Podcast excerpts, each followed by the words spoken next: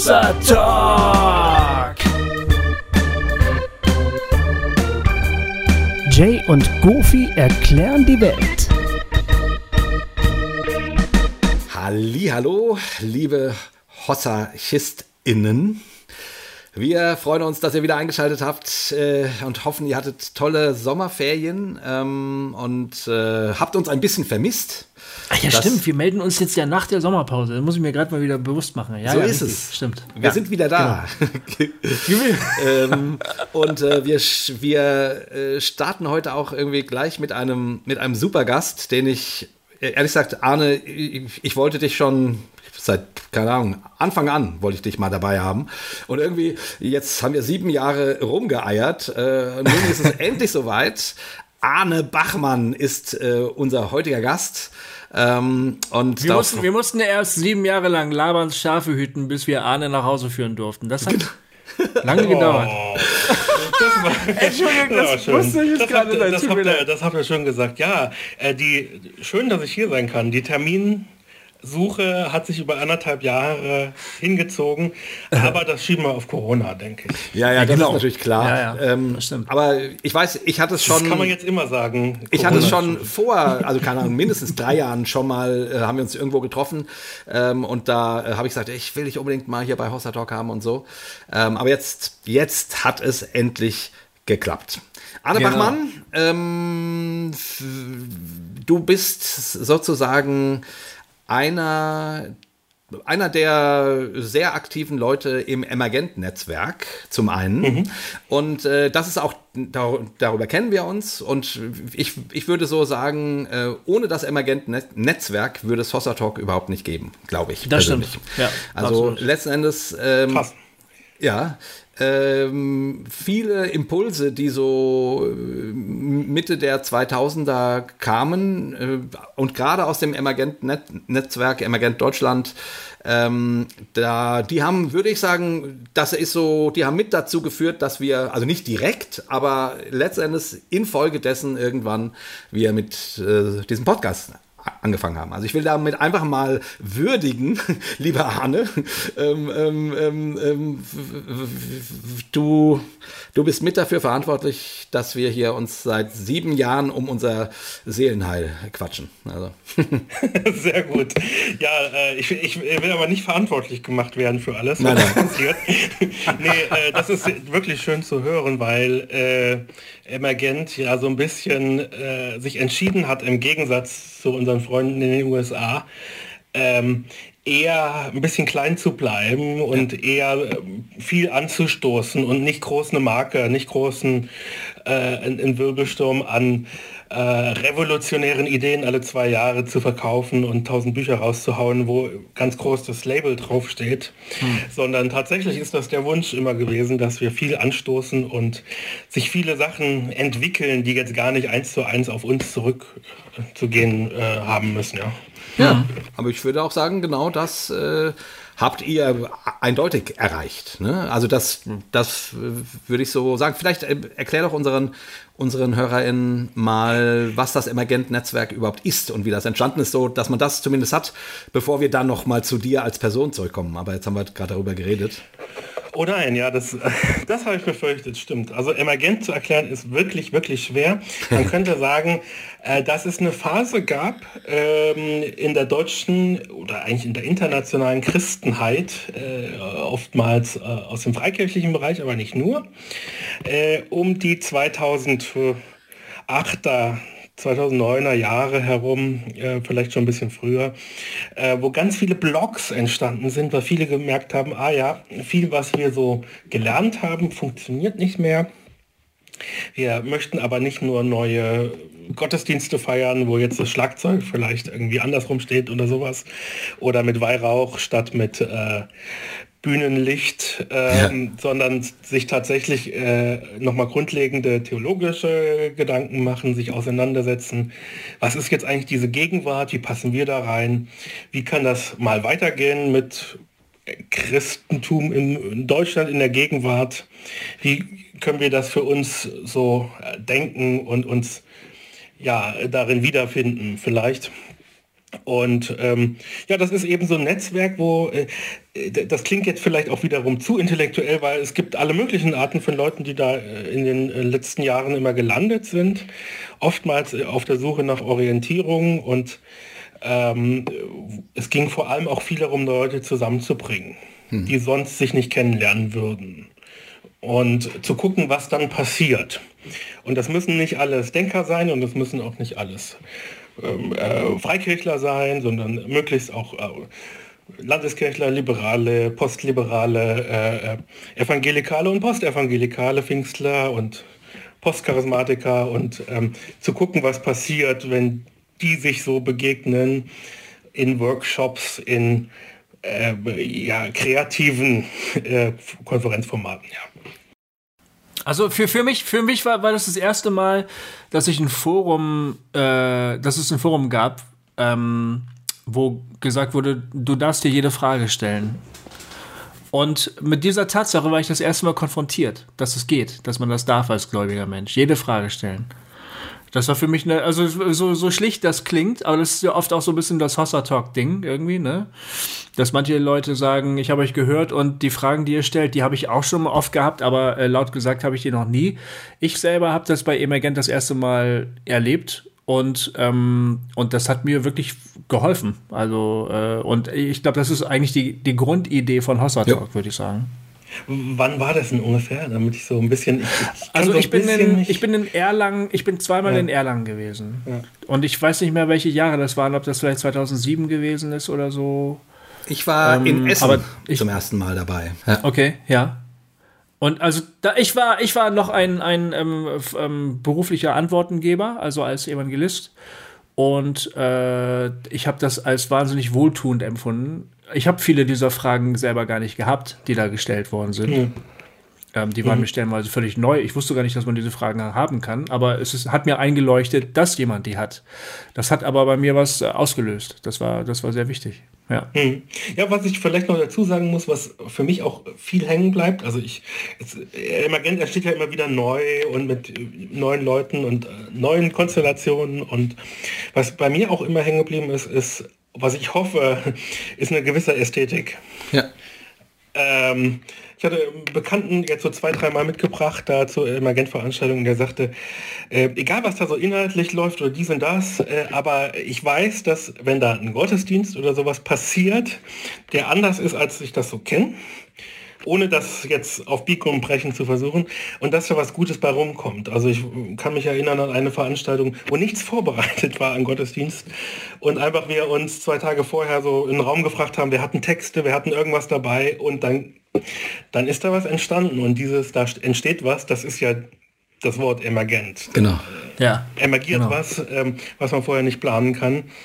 Äh, und diesen Chaos-Faktor, den habe ich wirklich sehr geschätzt und nehme den auch immer in meine anderen äh, äh, Arbeitsfelder mit rein, wenn ich an der Uni unterrichte oder wenn ich äh, ähm, tatsächlich dieses Wohnheim da leite, aber da kommen wir vielleicht später noch zu. Genau, sehr, sehr cool. Vielleicht Arne, äh, zu deiner Person. Du bist äh, wissenschaftlicher Mitarbeiter an der Uni in Heidelberg und mhm. ähm, hast gerade deine Doktorarbeit veröffentlicht. Und über das Thema deiner Doktorarbeit wollen wir mit dir nämlich heute auch sprechen. Da geht es um Hospitality oder sowas. vielleicht, mhm. vielleicht sag mal erst mal den Titel deiner Doktorarbeit, dann ähm, kann man sich vielleicht schon ein bisschen was denken, äh, weil ich glaube nicht, wir werden, wir werden jetzt wahrscheinlich nicht darüber reden, äh, wie man die Wohnung irgendwie ein bisschen schöner macht, um äh, mehr mhm. Hospitality. Auch wenn das auch, auch ein schönes Thema ist. Also, ja. Habe ich, gar nichts, hab ich gar nichts dagegen, hat auch damit zu tun. Äh, also ich, äh, die Arbeit heißt äh, Gastlichkeit und Gemeinschaft. Äh, christliche Vergemeinschaftung im Zeichen des Fremden. Und ähm, ja, das klingt halt so geschwobbelt, wie halt solche Titel auch klingen müssen. Äh, man zeigt im, jedes Wort zeigt irgendwie an, wo man sich gerade verortet. Und äh, Leute, die jetzt in bestimmten Diskussionen drin sind, sehen das und sagen, ah ja, der gehört zu mir.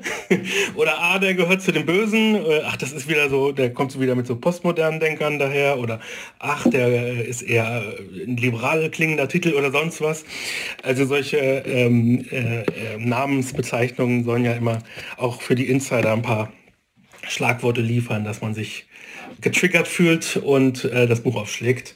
Äh, das führt leider nicht unbedingt dazu, dass das der normale Leser ähm, äh, sofort erkennt und dann genauso das spannend findet, ja. Ist ja mehr für so ein Fachpublikum, ne? So eine Dissertation ist ja, oder? Richtet sich erstmal an Fachleute. Ja, also Dissertation ja. ist ja formal, dass ich sage, okay, ich kann jetzt wissenschaftlich arbeiten und die wissenschaftliche Community guckt sich das an und sagt, ja, das kann man so machen, äh, so okay. ungefähr. Und es ist auch was Neues, es soll immer auch was Neues bei rumkommen, was es äh, mhm. vorher noch nicht gab. Also man soll jetzt nicht nur schreiben, was äh, Autor X geschrieben hat, auch wenn das ganz beliebte Themen sind. Thema X bei Autor Y, das, der Geschichtsbegriff bei Moltmann und Pannenberg oder sowas. Ähm, ähm, sondern diesmal ist halt tatsächlich ein Versuch, ähm, ja, äh, nochmal grundlegend Sachen zusammenzubringen, die es schon gibt und da hoffentlich was zu lernen über eine Sozialform des Christentums. Genau, bevor wir dann auch wirklich inhaltlich äh, dann zum Thema Gastlichkeit kommen, ähm, und du uns nochmal genau erklärst, äh, was du damit meinst ähm, und warum das spannend und wichtig ist für uns. Und äh, du hast uns ja hier so einen kleinen Text, äh, so eine Zusammenfassung geschickt und de, das ist sensationell. Das ist äh, definitiv wichtig. Und äh, aber stell dich doch erst noch mal ein bisschen mehr vor, dass die Leute wissen, wer du bist, wie alt du bist, äh, was du so, wie dein Werdegang ist und so, damit man irgendwie ein bisschen mehr noch mit dir anfangen kann. Ähm, das will ich nicht übersprungen haben. Mhm. Okay, also Jahrgang 85, ähm, geboren in Ostdeutschland, in äh, Nordthüringen. Und das ist vielleicht auch für das Thema äh, nicht, nicht irrelevant. Ähm, ja, groß geworden zwischen verschiedenen, also eigentlich nicht äh, klassisch christlich sozialisiert, äh, sondern dann plötzlich in verschiedenen Kontexten sich wiedergefunden von der pietistischen Jugendarbeit äh, bis zur Pfingstgemeinde meines Onkels, wo ich dann illegal immer hingegangen bin, obwohl das meine Eltern nicht wollten. Aber so ist das eben, was verboten ist, macht gerade Spaß. Und äh, dann ziemlich, ich will es nicht dramatischer schildern, als es ist, aber doch ziemlich entwurzelt wurden äh, mit 14 äh, musste ich weg da. Und ich hatte mir eigentlich einen, einen guten Freundeskreis äh, von, aus Nordhausen, aus Thüringen, ähm, quer durch die Republik nach Baden-Württemberg, ähm, in einen ganz anderen Kontext, äh, den ich auch nicht kannte, ähm, mit einer ganz anderen Kultur, gar nicht so sehr äh, jetzt nur das Badische oder sowas da eine Rolle spielt, sondern auch sowas wie, naja, die Stadt, wo ich herkam, war irgendwie, da gab es Antifa, und dann gab es die Gothic-Leute und dann gab es die äh, was weiß ich, die Satanisten, das gab es auch noch so, so, oder Marilyn Manson-Leute und hat sich so ein bisschen so aufgeteilt in alle so, so grelle, laute Subkulturen. Natürlich gab es auch die Nazis, die eher so in, äh, im Ostteil der Stadt natürlich irgendwo zu Hause waren. Ähm, und alles grell und äh, krass vielleicht. Jugendsubkultur eben irgendwie. Und dann kam ich äh, in einem Ort, wo es das eigentlich gar nicht gab, sondern so eine, so eine Normalkultur, wo alle die gleichen Frisuren hatten und so weiter. Äh, und es war gar nicht schlimm und ich habe mich da jetzt auch nicht irgendwie äh, schlecht behandelt gefühlt oder sowas, aber äh, es war doch irgendwie was, was getriggert hat, dass ich mich eigentlich die ganze Zeit damit beschäftigt habe, was ist denn hier jetzt anders? Äh, bin ich jetzt anders, sind die anderen anders, irgendwas ist, ähm, ich komme nicht so richtig rein. Ich habe dann meine Freunde gefunden ohne Probleme, aber ähm, habe auch erlebt sozusagen, wie das ist, wenn Leute nie mal wo weggezogen sind und immer schon das nur kennen, was sie schon immer hatten und dann ja auch da wohnen bleiben. Also viele da ziehen da auch nicht weg. So, ne? Und die haben sich dann, ähm, so, es war dann ganz großartig, dass ich da irgendwie anstatt Erdkunde zu sagen Geografie gesagt habe als äh, Schulkind. Und das war irgendwie ganz, ganz witzig für die und ähm, deswegen so eine, so eine Art von Kulturschock hat vielleicht mich zum, zum, zum, zum Denken gebracht. Ähm, weil wenn äh, die Welt immer so ist, wie sie ist, äh, dann hat man keinen Grund nachzudenken, sondern immer, wenn irgendwas nicht funktioniert. Und so war das eben bei mir auch. Ja, und dann bin ich in die FEG gegangen und ähm, war da auch, äh, hatte so meine charismatische, soft charismatische Phase und dann äh, kam Emergent dann schon danach. Also ich war damit nicht so ganz zufrieden, dachte, ich fühle mich ja nicht es ist alles nett. Es ist eine Art von christlicher Subkultur, die es im Osten so nicht gibt, ähm, die ich da erlebt habe und äh, war irgendwie unzufrieden und dachte, ja, man muss braucht noch mal was anderes. Und da kam immer Genf rein, dann kam die, diese ganzen Blogger-Netzwerke und Andrew Jones aus äh, Neuseeland, Toscany TV, der Blog. Äh, also so, so, so ähm, einfach verschiedene Leute mit starken Meinungen, die ganz radikal klangen. Die, die kamen so Worte wie Dekonstruktion vor. Und damit habe ich mich tatsächlich beschäftigt. Ich habe dann auch tatsächlich gesagt, also wenn wir jetzt hier über Postmoderne und die Welt wird anders reden, äh, dann will ich das auch, auch richtig machen und äh, gucke mir dann auch die Philosophen an. Und deswegen habe ich mich dann auch auf die, die Philosophen, die postmodernen Denker sozusagen gestürzt und da ganz viel gelernt und dann plötzlich äh, doch Theologie studiert. Ähm, und ja, und irgendwie nach dem, ich bin eigentlich auf, auf Lehramt, äh, habe ich eigentlich studiert und meine Prüferin hat mich gecastet und gesagt, Herr Bachmann, wollen Sie nicht eine, eine Doktorarbeit schreiben? Und äh, da ging das, hat ein bisschen gedauert, bis ich das Thema der Gastlichkeit für mich entdeckt hatte. Ich, es gibt intellektuelle Gründe, wie ich dann drauf kam. Es gibt eben auch diese persönlichen Gründe. Hat auch vielleicht damit zu tun, immer dieses, äh, Gefühl zu kennen, was ist, wenn die Gastlichkeit fehlt. Ja? Ähm, deswegen hat mich das Thema interessiert und dann war ich, äh, habe ich auch äh, geholfen, ein Buch zu übersetzen ähm, von Miroslav Wolf, Exclusion and Embrace. Und da ja. geht es darum, ja, kroatischer Theologe, der sich Gedanken macht um Völkermord und um ethnische Säuberung und solche Dinge. Und der hat. Weil es ihn ja wahrscheinlich, also nicht vielleicht unmittelbar betroffen hat, aber er war quasi mittelbar beteiligt. Oder da war ja gerade der in den 90er Jahren der Krieg in, in Ex-Jugoslawien gewesen und so. Das er wurde vorher noch gefoltert, das war aber noch unter dem Tito-Regime. Und genaue Details weiß ich da auch nicht drüber. Ähm, da schreibt wow. er in so einem okay. anderen Buch was über die Heilung des, der Erinnerung oder was drüber. Wow. Ähm, aber sozusagen, das fand ich sehr interessant, das Buch und dachte aber, eine seiner zentralen Metaphern ist die Umarmung. Ja. Und ich dachte, hä, die finde ich nicht so gut gewählt. Aus verschiedenen Gründen. Ich finde, ähm, die Umarmung klingt im Deutschen immer nach was Erdrückendem. Oder sie, sie kann hm. so eine Gewaltgeste auch sein. Ja? Also man, hm. ja. man sagt ja, Angela Merkel hat ihre Kritiker durch Umarmung erdrückt oder sowas. Ähm, hm.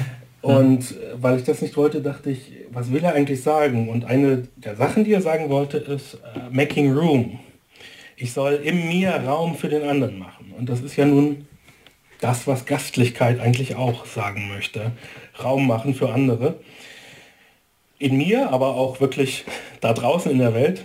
Und dann dachte ich, naja, warum fangen wir nicht nochmal neu an und reden über Gastlichkeit? Und da habe ich gemerkt, oh, ähm, da haben ja schon ein paar Leute was zu gesagt. Und das ist aber teilweise im Deutschen noch nicht erschienen und teilweise habe ich da selber noch mal was zu, zu sagen. Und und dann hat es ein bisschen gedauert, bis man das Thema so für sich adoptiert hat. Das ist ja wirklich wie so ein Kind, was man adoptiert und man ringt und ist es dann, ist es das, ist es das nicht. Und dann habe ich gemerkt, mich interessiert aber noch was anderes daran. Nicht nur die Gastfreundschaft oder so, sondern auch ähm, der Gemeinschaftsbegriff. Ähm, vielleicht, äh, weil das sozusagen so ein Begriff ist, ähm, der oft im Verruf auch geraten ist. Also manche haben ihn ganz, ganz positiv äh, konnotiert und sagen, das ist das Tollste, wenn man Gemeinschaft hat. Andere sagen, oh Gott, ich denke sofort an Volksgemeinschaft, hm. an, hm. an Ausschluss und Ausgrenzung. Und dann dachte ich, naja, wenn man aber die Gastlichkeit und die Gemeinschaft zusammenbringt, vielleicht schafft man dann eine neue Idee von Gemeinschaft, die jetzt nicht so dieses Lagerfeuerromantik hat, ähm, dieses Idyllische, wo man immer schon die Ahnung hat, ah, wo so eine Idylle ist, irgendwas läuft schief. Irgendjemand wird ausgegrenzt, irgendwer darf nicht mit dabei sein und so. Ähm, und das war die Idee. Also die mhm. Idee an diesen Begriffen mal rumzudenken und zu gucken, ja. was das für heute, für eine christliche Lebensform vielleicht auch bedeuten kann. Du hast ja am Anfang immer von Gastlichkeit gesprochen. Eben hast du dann das Wort Gastfreundschaft mit reingenommen, aber du hast uns vorher im Vorhinein erklärt, du machst da schon einen Unterschied zwischen dem Wort Gastlichkeit und Gastfreundschaft, wobei man normalerweise würde man Gastfreundschaft sagen, ne? Klingt schön, Oh, so ist der, der Begriff, dem der einfällt. Gastlichkeit, Gastlichkeit klingt ein bisschen, fast ein bisschen technischer vielleicht, aber es ist präziser, das, was du, was du sagen möchtest. Ja, es ist so ein bisschen, es, es klingt ein bisschen, finde ich, fast schon gehoben ähm, und das will ich eigentlich mhm. auch gar nicht, aber es wird auch so benutzt, also es ist schon so geprägt, ich kann da jetzt auch nichts mehr dran machen. Ähm, mir leuchtet es aber ein, weil die Idee ist, bei Gastfreundschaft, da hast du halt immer die Freundschaft mit drin. Und ist, ich habe nichts gegen Freundschaft, aber die Idee ist so ein bisschen seit der Antike, da ist der, der Begriff Philoxenia, also die Freundschaft mit dem Fremden, ist es schon so gedacht, naja, wir haben jetzt so ein Band der Freundschaft, äh, Band der Verwandtschaft, Blutsbande kennt man ja, und die werden sich dann erweitern auf den Fremden. Und daran wird manchmal kritisiert, ähm, dass es sozusagen zu heimelig ist und zu sehr äh, diese, diese Blutsbande irgendwie noch mittransportiert und das ist vor allem, also es ist was Schönes, wenn fremde Freunde werden, so gibt es ja dieses Lied, ja, wenn fremde Freunde werden, äh, aber das muss nicht passieren. Hm. Und äh, manchmal ist es trotzdem Gastlichkeit, wenn das nicht passiert, sondern wenn der weitergeht und seines Weges geht, ein bisschen Wegzehrung mit auf den Weg bekommt und vielleicht nie wieder sich meldet. Auch das kann äh, Gastlichkeit sein. Und deswegen äh, benutzt man das, das ist nur im Deutschen gibt es diese Unterscheidung, sonst ist es halt Hospitality oder Hospitalité oder sowas. Ähm, und dann nutzt man das, dass das Deutschen da zwei Wörter hat und sagt, naja, sagen wir doch Gastlichkeit zu dem umfassenderen Begriff, der jetzt nicht immer diese Freundschaft mit drin hat, sondern zu sagt, mhm ein wichtiger Gedanke, äh, der da auch äh, mir kam, ist immer dieses äh, Raum machen. Und ja. Raum machen heißt auch, dass man sagt, ich weiß noch nicht, was draus wird. Und ich bin nicht festgelegt, dass da jetzt Freundschaft. Und ich bin auch nicht festgelegt, dass ich jetzt äh, mich sofort identifizieren kann mit dem, der da, da ist. Oder dass der ähm, es gibt in der englischen Literatur gibt es das unglaublich oft, dass es so ein bisschen ins Kitschige driftet und dass man dann so hat, ähm, Seeing Jesus Standing in a Soup Line. Also man hat dann irgendwie ja die, die Suppenschlange ähm, bei der Armenspeisung und da steht doch auch Jesus darunter. Das ist ja gar nicht, kann man ja so erlebt haben. Das Problem ist immer so ein bisschen, das habe ich gelernt auf einer Reise äh, nach Marokko, wo wir uns unterhalten haben über interreligiöse Gastfreundschaft. Und da kam auch dieses Motiv, ähm, der Fremde ist wie ein Engel, bis ich irgendwann verstanden habe, das heißt aber auch, der Fremde muss sich gefälligst verhalten wie ein Engel. Ja, und immer wenn das so passiert, so, ah, ich, also ja, der, der, arme, der arme Fremde, der doch irgendwas Tolles jetzt äh, mitbringt, obwohl er da in, in Lumpenklamotten irgendwie ankommt, äh, diese Idealisierung ist auch gefährlich, weil sie kippt schnell ins Gegenteil. Also die Leute, die gestern noch in München am, sozusagen am, am Bahnhof klatschen, können auch die gleichen sein, die, wenn sie dann merken, so ist das aber nicht, die dann zwei Jahre später AfD wählen. Ja. Aber Arne, ähm, ich will noch mal einen Schritt zurück, als äh, ich von deiner Doktorarbeit gehört habe und Thema Gastlichkeit, ja, da habe ich so erstmal gedacht, aha, okay, schreibt man also zum Thema Gastlichkeit eine Doktorarbeit. Äh, da wusste ich noch nicht so genau, worum es darin geht. Und dann, und dann habe ich auch so gedacht, äh, so wie wir jetzt hier auch, so ein bisschen über Begriffe sprechen und bla bla bla. Und irgendwie habe ich gedacht, ja, ist ja, ja, kann man machen. So. Äh, aber als du mir dann erzählt hast, ähm, worum es in dieser Arbeit geht, ähm, da habe ich gedacht, ja, Moment mal, das ist ja, das ist ja, äh, das ist ja wie die Faust aufs Auge. Das brauchen wir. Und deswegen, also jetzt mal einen Schritt äh, weg von der Begriffsdefinition. Warum müssen wir über dieses Thema nachdenken, Arne? Gibt also verschiedene, verschiedene Antworten. Also einmal ist, weil es, glaube ich, äh, jetzt für das Christentum selber irgendwie die Frage ist, wie geht es denn weiter? Was für eine Art von Gemeinschaftsform gibt es denn? Das ist vielleicht für die Tosser Talk-Hörer auch so eine Frage. Ähm, wenn die jetzt viele oder manche davon sozusagen aus evangelikalen Kontext mal kamen und äh, sich dann in Landeskirchen vielleicht auch wiederfinden, wo es alles ganz anders läuft, ähm, wo ich immer sagen würde, ja, ein paar paar der Erfahrungen, die man mit Gemeinschaftsformen da gemacht hat, sind aber auch wirklich wertvoll. Und ähm, deswegen einmal sozusagen gibt es sozusagen die binnenchristliche Antwort, wie können wir damit äh, also im Christentum geht es irgendwie um, Vergemein um Gemeinschaft, um Begegnung und Beziehung. Äh, und welchen Ausdrucksform soll das jetzt finden und was für eine Dynamik heißt das? Und ähm, das ist schon was eines. Es geht irgendwie ganz zentral um, um Fragen, die im Christentum ja, einfach äh, gestellt werden. Und das andere ist natürlich, äh, ja, welche, welches Zeugnis äh, haben wir denn zu geben? Äh, wovon haben wir ähm, Zeugnis abzulegen in der Welt? Hm. Ähm, was, was reden wir über, über Gott? In der Welt, die vielleicht, wir haben heute jetzt gerade diesen Abzug auf, aus Afghanistan nochmal, ähm, die vielleicht ungemütlicher wird, ungastlicher wird ähm, und es nicht so richtig abzusehen ist, dass das jetzt äh, eine Trendwende geben wird. Ähm, was haben wir zu bezeugen? Äh, also sozusagen auf der großen Bühne. Und vielleicht das Dritte ist noch, ähm, die Sachen werden halt komplizierter wenn wir Gastlichkeit eben auch verstehen als, das hat was mit Konflikten zu tun. Das ist nicht nur die große Lösung auf alle Fragen, die wir da haben, sondern äh, wenn dann wir plötzlich eine gastliche Gemeinschaft, was auch immer das ist, bilden, merken wir plötzlich, es fängt an zu knirschen. Und das ist schon im Neuen Testament so. Da gibt es dann plötzlich den Konflikt Judenchristen, Heidenchristen. Und äh, diese Konflikte kommen auf den Tisch. Und deswegen macht es sich sozusagen macht es Sinn, sich da auch Gedanken zu machen, was für eine Art von Konflikte gibt es in dieser Welt und ähm, wie können wir verhindern, dass das Christentum äh, ein Motor von Kulturkampf wird? Ja. Du hast es ja eben angedeutet, ähm, wie, wie aktuell das ist. Also 2015 am Bahnhof München war das, glaube ich, ne? Da haben die äh, Leute willkommen gerufen und so und es wurde die Willkommenskultur ausgerufen und äh, nur ein paar Jahre später war klar, so leicht ist es hier gar nicht. Ähm, und es hat heftige Gegenreaktionen bekommen gegen die vielen Leute, die äh, zu uns eingereist sind. Jetzt ähm, sagt Laschet im Wahlkampf 2015 darf sich nicht wiederholen. Das ist nochmal so ein Throwback zu dem damals.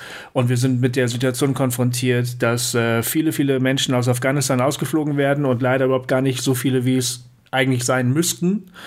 Ähm, und sofort ähm, taucht wieder die Angst auf, was passiert, wenn die jetzt hier alle zu uns kommen. Also das sind total aktuelle, brisante Fragen, ne? um die deine Arbeit eigentlich kreist, um die auch, also so, sozusagen eine Theologie der Gastlichkeit eigentlich kreist. Das hat mich aber verrückt gemacht. Aber als ich nämlich angefangen habe, also nur um es mal sozusagen in die Karten äh, gucken zu lassen, ähm, als ich angefangen habe, ich habe sechs Jahre gebraucht für diese Arbeit. Also weil ich habe viel gearbeitet und mich viel ablenken lassen und, und so weiter. Ähm, gab es noch keinen Brexit? War die, war die Flücht, diese Flucht- und sagen wir mal Aufnahmekrise äh, 2015 noch nicht da gewesen. Es war noch kein, äh, es war noch kein Trump und so weiter. Ich hatte das Gefühl, alle zwei oder alle zwei Monate muss, muss ich diese Arbeit umschreiben. Und ich lerne so viel dazu und äh, vieles, wo ich auch dachte, ich hätte es auch eindeutig, äh, war dann plötzlich mir auch nicht mehr so eindeutig. Ähm, während ich am Anfang noch so Sachen gesagt habe, wie, wie, wie ähm, die unbedingte Gastlichkeit, äh, das hört man so von, von so Leuten wie Jacques Derrida, habe ich äh, schon auch gemerkt, auch durch, durch, durch eigene Erfahrungen, äh, wo wir vielleicht auch Gäste aufgenommen haben, die uns überfordert haben. Ähm, ja, irgendwie äh, geht es schon, man kommt nicht drum herum, ohne äh, sozusagen Entscheidungen zu treffen also auch Bekannte von mir, die eine, eine, Kommunität haben, wo es dann die Frage gibt, soll jetzt die drogenabhängige Person da bei uns ein halbes Jahr wohnen und so weiter. Äh, oder gerade bei psychischen Problemen. Äh, da, da ist das im Kleinen, steht man so vor so Fragen und dachte eigentlich, man wüsste, wie man zu reagieren hat und merkt, ja, ja, okay, es ist doch manchmal komplizierter. Nichtsdestotrotz bleibe ich schon dabei, dass ich sagen würde, dass, ähm, dass sich an der Gastlichkeit, also auch dass das eine Frage ist, äh, vor der jede Kultur und jede Ge Gemeinde, Gemeinschaft und jede Gesellschaft gestellt ist. Wie haben wir es mit der Gastlichkeit? Wie halten wir es damit?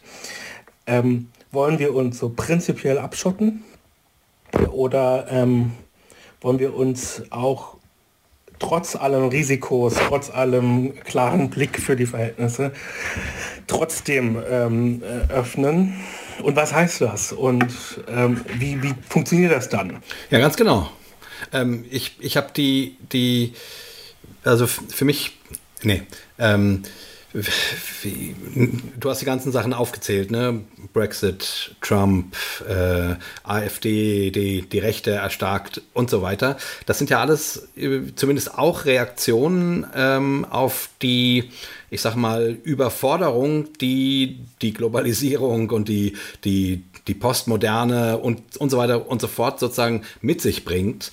Nämlich, dass man, äh, also, dass wir quasi täglich mit unterschiedlichen Kulturen, also unterschiedlichen deutschen Kulturen, aber auch unterschiedlichen Kulturen aus anderen Ländern, ähm, unterschiedlichen politischen Ansichten, unter, unterschiedlichen, und das alles gab es natürlich auch schon vor 30 Jahren, aber das äh, würde ich sagen, ist in den, in den letzten Jahren so viel mehr geworden. Also Dinge, die einem begegnen, Ansichten, ähm, ähm, Kulturen, Lebensgebräuche und so weiter.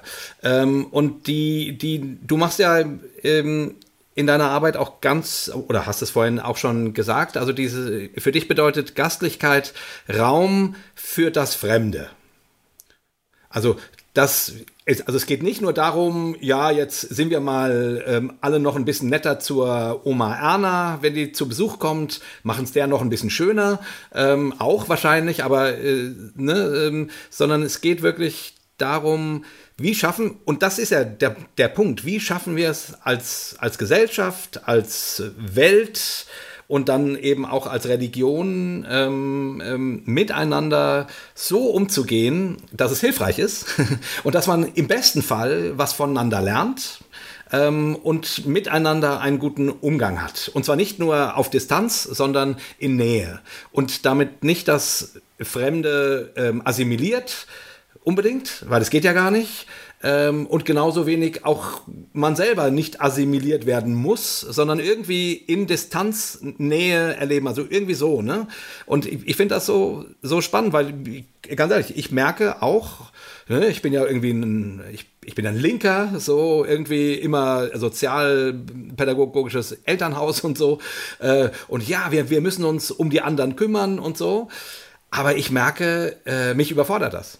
Ne? Mich überfordert die, die Flut an Unterschiedlichkeiten, die täglich auf mich hereinprasselt. Ähm, und dann, und dann äh, spüre ich in mir das Verlangen, mich so abzuschotten. Quasi äh, den anderen, den Fremden im Grunde nur aus der Ferne anzugucken, aber nicht reinzulassen. Und ich glaube, das geht heutzutage vielen so. Deswegen finde ich das Thema so stark, ähm, sich darüber Gedanken zu machen, was ist das eigentlich? Gastlichkeit. Äh, und jetzt komme ich dann auch zum, auch zum Schluss, so wie ich vorhin gesagt habe, ja, das Wort denkt man ja, ja, kenne ich doch, klar, ich lade jemanden zum Essen ein und fertig. Aber nein, äh, du, du machst dir Gedanken um das alles, das, was dahinter steht. Und äh, was das für uns als Einzelne, als, als Land, aber eben auch als Christen bedeuten könnte. Kannst du dazu so, so ein bisschen was ja, sagen? Das war jetzt unglaublich viel. Ich muss überlegen, wo ich einsteige. Ich glaube, das Erste, was ich einsteigen würde, ist die Frage nach der Fremdheit, weil das nochmal die Sache ein bisschen ähm, so einen Twist reinbringen, glaube ich. Ich glaube, dass äh, auf eine Weise stimmt das, dass wir sozusagen viel mehr konfrontiert sind und äh, Digitalisierung, wir kennen mehr. Ich, ich kenne die These und ich, ich, ich bin mir noch nicht sicher, wie ich dazu stehe. So ähm, in, in einem meiner Büchern, die ich dafür gelesen habe, ähm, der vertritt die These, uns geht die Fremdheit aus. Wir haben gar nicht so viel, wir haben zu wenig Fremdheit, sondern wir wissen immer schon, wer der andere ist. Wir haben sozusagen ähm, auf der einen Seite äh, viel mehr Begegnungsflächen, aber auf der anderen Seite sagt er dann, also das hat er dann auch mal so im Vortrag gesagt, also wenn er sich das überlegt, sagen wir mal 80er Jahre, man ist sich irgendwie an der Uni begegnet mit einem, mit einem Inder oder mit einem Nigerianer oder und dann hat man erstmal, war erstmal vielleicht aus der Fassung. Und diese Fassungslosigkeit gibt es für ihn gar nicht mehr so heute, sondern äh, man hat ja die gleichen Netflix-Serien. Also man hat ja irgendwie so eine, so eine Ebene, gerade in der, sagen wir mal, Hochkultur oder sagen wir mal in so Bildungseinrichtungen, wo man dann alles sozusagen seine Diversity hat. Auf einer Ebene weiß man immer schon, was der andere so ist. Auf einer Ebene äh, weiß ich immer schon, ah ja, das ist, und da ist die Unterdrückungserfahrung und Native American und, und, und so weiter. Und äh, Schublade auf, Schub, Mensch rein, Schublade zu. Und das wird sogar gefördert so ein bisschen. Und ähm, äh, auf eine Weise ist sozusagen, wenn man sich mit dieser Fremdheit beschäftigt, dieses vielleicht etwas dümmliche Staunen oder das aus der Fassung geraten oder dieses, was, ach so, so macht ihr das, was eigentlich heute peinlich ist und als, als markiert, also macht das bitte mal nicht. Ähm, vielleicht fehlt das ein bisschen, so dass man mal so ein bisschen sich aus der Fassung bringen lässt. Und damit sind wir auch schon dabei, mit Fremdheit geht es noch nicht unbedingt um den äh, Nicht-Deutschen, Nicht-Weißen oder sonst was. Es geht nicht gleich schon um diese Schubladen sondern eine Fremderfahrung kann mir jetzt erstmal überall passieren. Und zwar gerade auch bei Leuten, wo ich dachte, die kenne ich. Also da ist besonders, da geht der die, also man, man erlebt manchmal Dinge, da geht, geht der Abgrund auf. Äh, weil man denkt, äh, ich habe ich hab das doch, ich, ich dachte doch, wir kennen uns und was? Ähm, zwei Jahre habe ich das gedacht und dabei ist das und das passiert. Ähm, und dann merkt, das denkst du, ja, richtig, jetzt gerade bei den ganzen hier, was weiß ich, Anti-Corona, äh, plötzlich passiert das ganz oft, dass man dachte, oh Gott, also mit der Person bin ich doch vielleicht auch verheiratet oder sowas und, äh, und jetzt sowas und nie hätte ich gedacht. Und, äh, und dann plötzlich fällt einem dann dummerweise auf, das kennt man auch mit sich selber ähm, dass man plötzlich so neben sich steht oder so und, und, und Erfahrungen hat wie, oh, das mache ich so oder das denke ich also oder so re reagiere ich. Ich kann mich an, an, an Situationen erinnern, wo ich plötzlich ähm, so in the heat of the debate oder sowas irgendwie plötzlich so total so eine, so, so eine, so eine Machtgeste rausgehauen habe oder sowas oder so. Was? Das passt aber eigentlich nicht zu dem, was ich denke, dass ich bin. Ähm, eigentlich bin ich das doch gar nicht oder doch oder bin ich nur das und denke immer und so weiter und dann gehen die Fragen los. Also es geht irgendwie schon los, Selbstfremdheit. Ähm, wir sind jetzt uns nicht völlig völlig fremd, wir sind uns nicht ein Mysterium, sondern quer zu dem, wo wir denken, wir kennen uns und so weiter, passiert manchmal was und grätscht manchmal was rein und blitzt manchmal was auf, wo man denkt, ah ja, ich kann mich also noch überraschen, also es kann ja auch positiv sein. Ah, zu sowas bin ich also doch fähig. Ich dachte immer, das könnte ich nicht oder sowas. Äh, oder was weiß ich, eine besondere Notsituation und ich wachse über mich heraus und hätte nie gedacht oder so. Ähm, das heißt auch so dieses dieses Denken, wo man denkt, man kann einander schon festlegen. Und man kann sich selber auch schon festlegen. Da geht es eigentlich schon los, dass wir sozusagen damit anfangen. Ähm, die Idee ist, wenn ich sozusagen einen Begriff oder ein Gefühl für diese Selbstfremdheit habe, ähm, dass ich vielleicht also Selbstfremdheit, Fremdheit in mir, aber auch vielleicht manchmal so dieses Gefühl, ich bin fremd in der Welt oder sowas. Das muss gar nichts Dramatisches sein. Das kann auch was ganz Positives sein, so und dieses Befremden, ah ja, und so soll das jetzt hier äh, ablaufen die nächsten Jahre. äh, oder äh, so ist man wohl als Deutscher oder als Mensch, der in Frankfurt lebt oder so. Ähm, und sich irgendwie da fremd fühlen, das gehört dazu, so zu denken. Das denken, glaube ich, auch alle. Ähm, und damit einen Umgang zu finden, kann schon mal helfen, äh, um sich nicht in dieser Form in sich selber einzuschließen und sich hinter seinen eigenen Mauern zu, zu verbergen. So. Es gilt also für sich, gilt für sich selbst, aber auch für, für andere. Ne? Also, dass, dass man offen bleibt, dass man, du, du hast einen jüdischen Philosophen zitiert, wie hieß der, Emanuel Levinas, Levinas oder wie hieß Levinas. der? Levinas. Äh, der hatte so, so, so einen schönen Satz gesagt, äh, die Begegnung mit dem anderen ist das Rätsel, was mich nee, äh, Genau, einem Menschen zu begegnen heißt es, von einem Rätsel wachgehalten zu werden. Von einem Rätsel wachgehalten. Und die Idee ist die, genau. das ist die geil. Idee ist die, äh, weiß nicht, ob ihr das kennt, man kommt von einer Party auf dem Nachhauseweg und irgendjemand hat irgendwas gesagt. Und irgendwas, in dem Moment hat man es vielleicht gar nicht gemerkt, aber so in irgendwie, das passte doch nicht. oder so kenne ich den gar nicht oder da ist doch irgendwas. Was ist denn das? War das jetzt böse gemeint oder war es besonders lieb? Also so, ne? Ähm, und man, man denkt, man, man bleibt wach. Die Gedanken kreisen äh, sich drum, weil man es nicht eingeordnet kriegt. Und anstatt jetzt zu sagen, das ist ganz schlimm, sagt er, nee, das ist der Beginn von Ethik. Hm. Also sozusagen der Beginn von? von Ethik, von der Beziehung zu hm. einem anderen, wo ich nicht immer schon die Schublade zugemacht habe. Ah. Ähm, das heißt jetzt nicht, alles ist immer toll, was der andere macht und ich muss den jetzt immer, irgendwie immer feiern. Aber das ist so ein ganz wichtiger Begriff, der auch für die Gastlichkeit dann eine Rolle spielt. Ähm, ist es eigentlich, dass es nicht mit mir beginnt und mit dem, was ich so mache, sondern mit so einem Erlebnis. Hm. Ähm, mit so einer Art von Erlebnis, wo, man, wo einem irgendwas nachgeht, wo plötzlich jemand vor der Tür steht, wo man irgendwie unterbrochen wird. Also wo es nicht beginnt mit mir und ich setze mich heute hin und schreibe eine Gästeliste.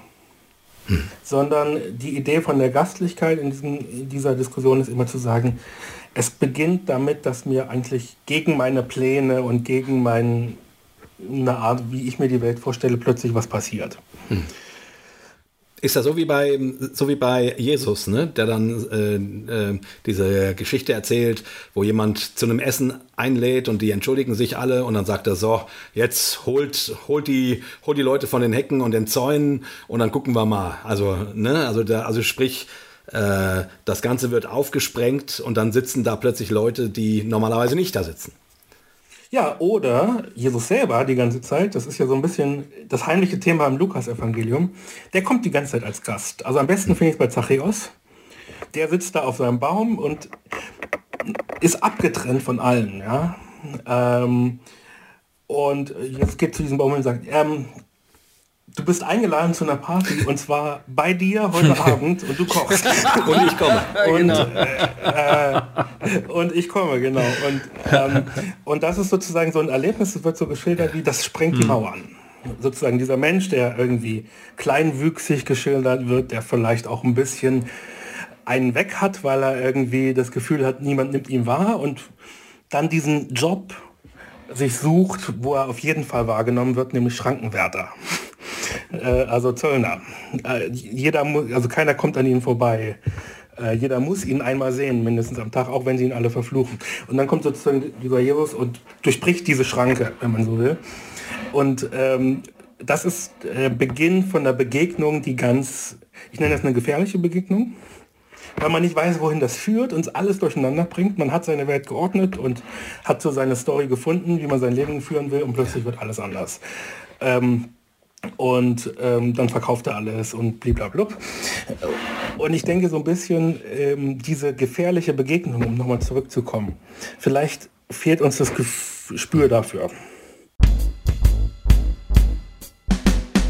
Also ich glaube nicht, dass es immer nur äh, heute sozusagen das Problem ist, dass die Leute kognitiv nicht mehr mitkommen. Ich glaube heute die Informationen, also du hast halt auf Wikipedia geklickt und Im Gegenteil, du kriegst das äh, sehr schnell mit, wie bestimmte Lebensformen funktionieren oder sowas, äh, sondern diese, naja, wenn ich jemandem anderen begegne, der ein anderes Leben, der sich jetzt für einen anderen Lebensstil zum Beispiel entschieden hat, der zum Beispiel, sagen wir mal, ich bin konservativer Christ, der verheiratet ist und der ist vielleicht polyamorös lebender, äh, was weiß ich, äh, das stellt natürlich meine Welt in Frage. Das ist nicht einfach nur, und deswegen, mich nervt das, wenn wir immer nur von Bereicherung reden. Das ist nicht nur bereichern. Das ist der Abgrund, der sich auftut. Es gibt, also es gibt gute Gründe, psychologisch zu sagen, ich muss mich nicht mit allem konfrontieren. Und ähm, vielleicht ähm, ist es auch erstmal gesünder zu sagen, ich bleibe auf Abstand oder so. Aber manchmal braucht man eben diese, also ein Leben ohne das verödet halt.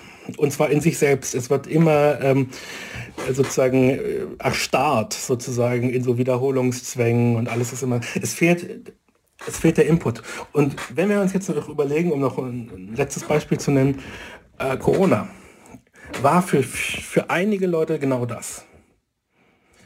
Zumindest, ich würde sagen, für fast alle der erste Lockdown. Beim zweiten Lockdown äh, glaube ich schon auch noch bei einigen und beim dritten hat sich so ein bisschen, irgendwie war es ein bisschen ausdifferenzierter, aber da war es so wirklich dieses Gefühl, dass diese, dass dieses Lebenselixier fehlt. So, die, die Begegnung, du willst eigentlich nur zum Kopierer, aber dann ist da irgendwie der Sekretär oder die Sekretärin und ihr unterhaltet euch über was und plötzlich gehst du und ähm, forschst erstmal nach über die, nächste, äh, über die Urlaubslocation, wo die Person war oder sowas. Also so irgendwas, was einen aus dem Takt bringt und was neue Impulse setzt. Das muss jetzt nicht immer die große weltanschauliche Erkenntnis sein, manchmal ist das wirklich. Aber wenn das fehlt, ähm, dann geht was kaputt und man verödet. Und ich glaube, das haben, glaube ich, viele erlebt so in den letzten, im, im letzten anderthalb Jahren oder ja, so. Ja.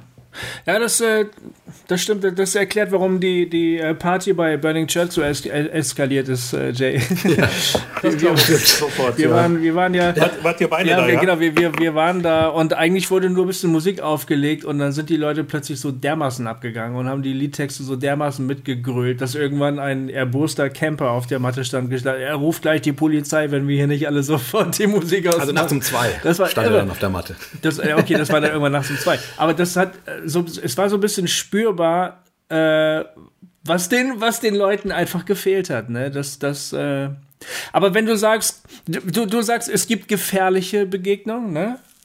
Aber aus deinen, aus deinen Worten entnehme ich, dass jede echte Begegnung potenziell gefährlich ist. Also wenn es eine tatsächliche Begegnung ist, weil ähm, die, du, du, du schreibst an einer Stelle, ähm, Erfahrungen sind Widerfahrnisse.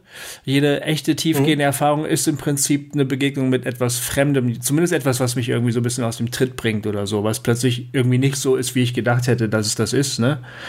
Das ist doch potenziell, mhm. äh, beinhaltet potenziell die Gefahr, dass sich möglicherweise gleich was ändern könnte. Das ist doch eigentlich das, was man als gefährlich empfindet, oder? Mhm. Ja, also man kann, genau, also es, es können, wie gesagt, subtile Geschichten sein, subtile Sachen, dass man irgendwie was mitbekommt von anderen Leuten und sich plötzlich ähm, Welten auftun oder Abgründe auftun und man fragt, wenn der das so und so machen kann oder die das so und so machen kann, äh, was mache ich hier eigentlich äh, aus meinem Leben, wenn ich hier, äh, was weiß ich, an der Uni arbeite und nicht nach Australien fliege oder so. Ähm, also das ist jetzt so, so, ein, so ein albernes Beispiel, aber ähm, ich glaube immer, dass, dass diese, dass das Fremde sagt man ja eben, es lockt und es droht äh, immer zugleich. Und es ist vor allem dieses, dieses Gefühl von, deswegen, ich, ich zeige hier immer, das seht ihr, das hört ihr dann nicht, aber ich zeige immer auf meinem Bauch, weil es hier dieses, dieses, dieses flaue Gefühl ja. im Magen ist. Noch bevor man sagt, ist, ist das jetzt gut oder schlecht, ähm, weil man merkt, okay, es, es zieht mir irgendwie gerade den Boden und den Füßen weg. Das kann jetzt irgendwie schöner Taumel sein, wie so ein schöner Rausch, oder es kann auch irgendwie, mir wird gleich schlecht sein. Und das habe ich ja eben auch versucht zu gucken. Ähm, ich habe äh, bei, bei, so einem amerikanischen ähm, Theologen oder Religionspsychologen das gefunden, äh, das Gefühl von Ekel und Aversion. Das fand ich ganz, also da wäre ich nicht selber drauf gekommen, so gar nicht, ähm, wo er gesagt hat, das, das steht der Gastlichkeit oft entgegen. Ähm, dass ich nicht nur mit dem anderen nicht übereinstimme, sondern dass ich es irgendwas abscheulich finde. Also es geht durch den Magen irgendwie, noch bevor ich drüber nachdenke. Und es, es muss jetzt nicht der, der stinkende Obdachlose sein, da ist vielleicht jedem irgendwie klar, sondern auch, nimm mal sowas wie, äh, warum redet jetzt die halbe Republik über das Lastenrad? Also jetzt reden wir alle über das Lastenrad. Und ich, ich kann das verstehen auf eine Weise, so, wo man denkt, ah das sind diese Idioten die jetzt auch noch, die jetzt auch noch ihr Lastenrad finanziert äh, bekommen wollen. Und das, das ist sowas, das kommt aus dem Bauch.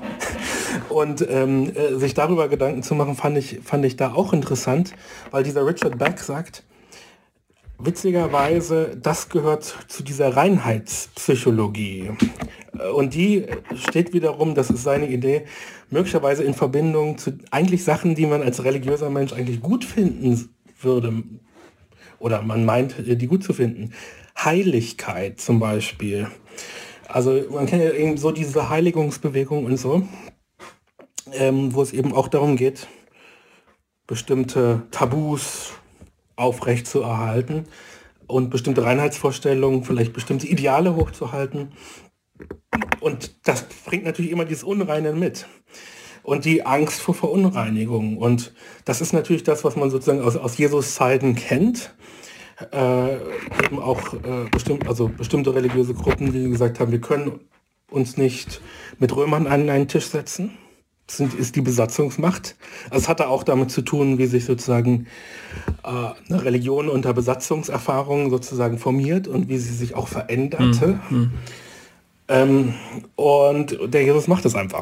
Also, ich meine, Reinhard und Ekel äh, sind doch ganz tief im Alten Testament, äh, auf jeden Fall. Oder, oder, auch die, weißt du, die, die, die, die Buchreligion, also ich, ich, ein Jude oder ein Moslem, wenn die sagen, ihr esst Schwein, das ist so ekelhaft, ne? Das ist doch, kommt doch mit Sicherheit aus tiefstem Herzen, dass es, dass, dass es so tief verwurzelt ist, während wir Schnitzel essen und sagen, schmeckt eigentlich nicht so schlecht. Eigentlich ganz gut. Aber, aber schon, ja. oder die, die, die, die, die, die, die, die Ritusgemeinschaft weiß doch, dass das eklig ist, dass man sowas nicht macht. Oder Schalentiere essen oder sowas, keine Ahnung.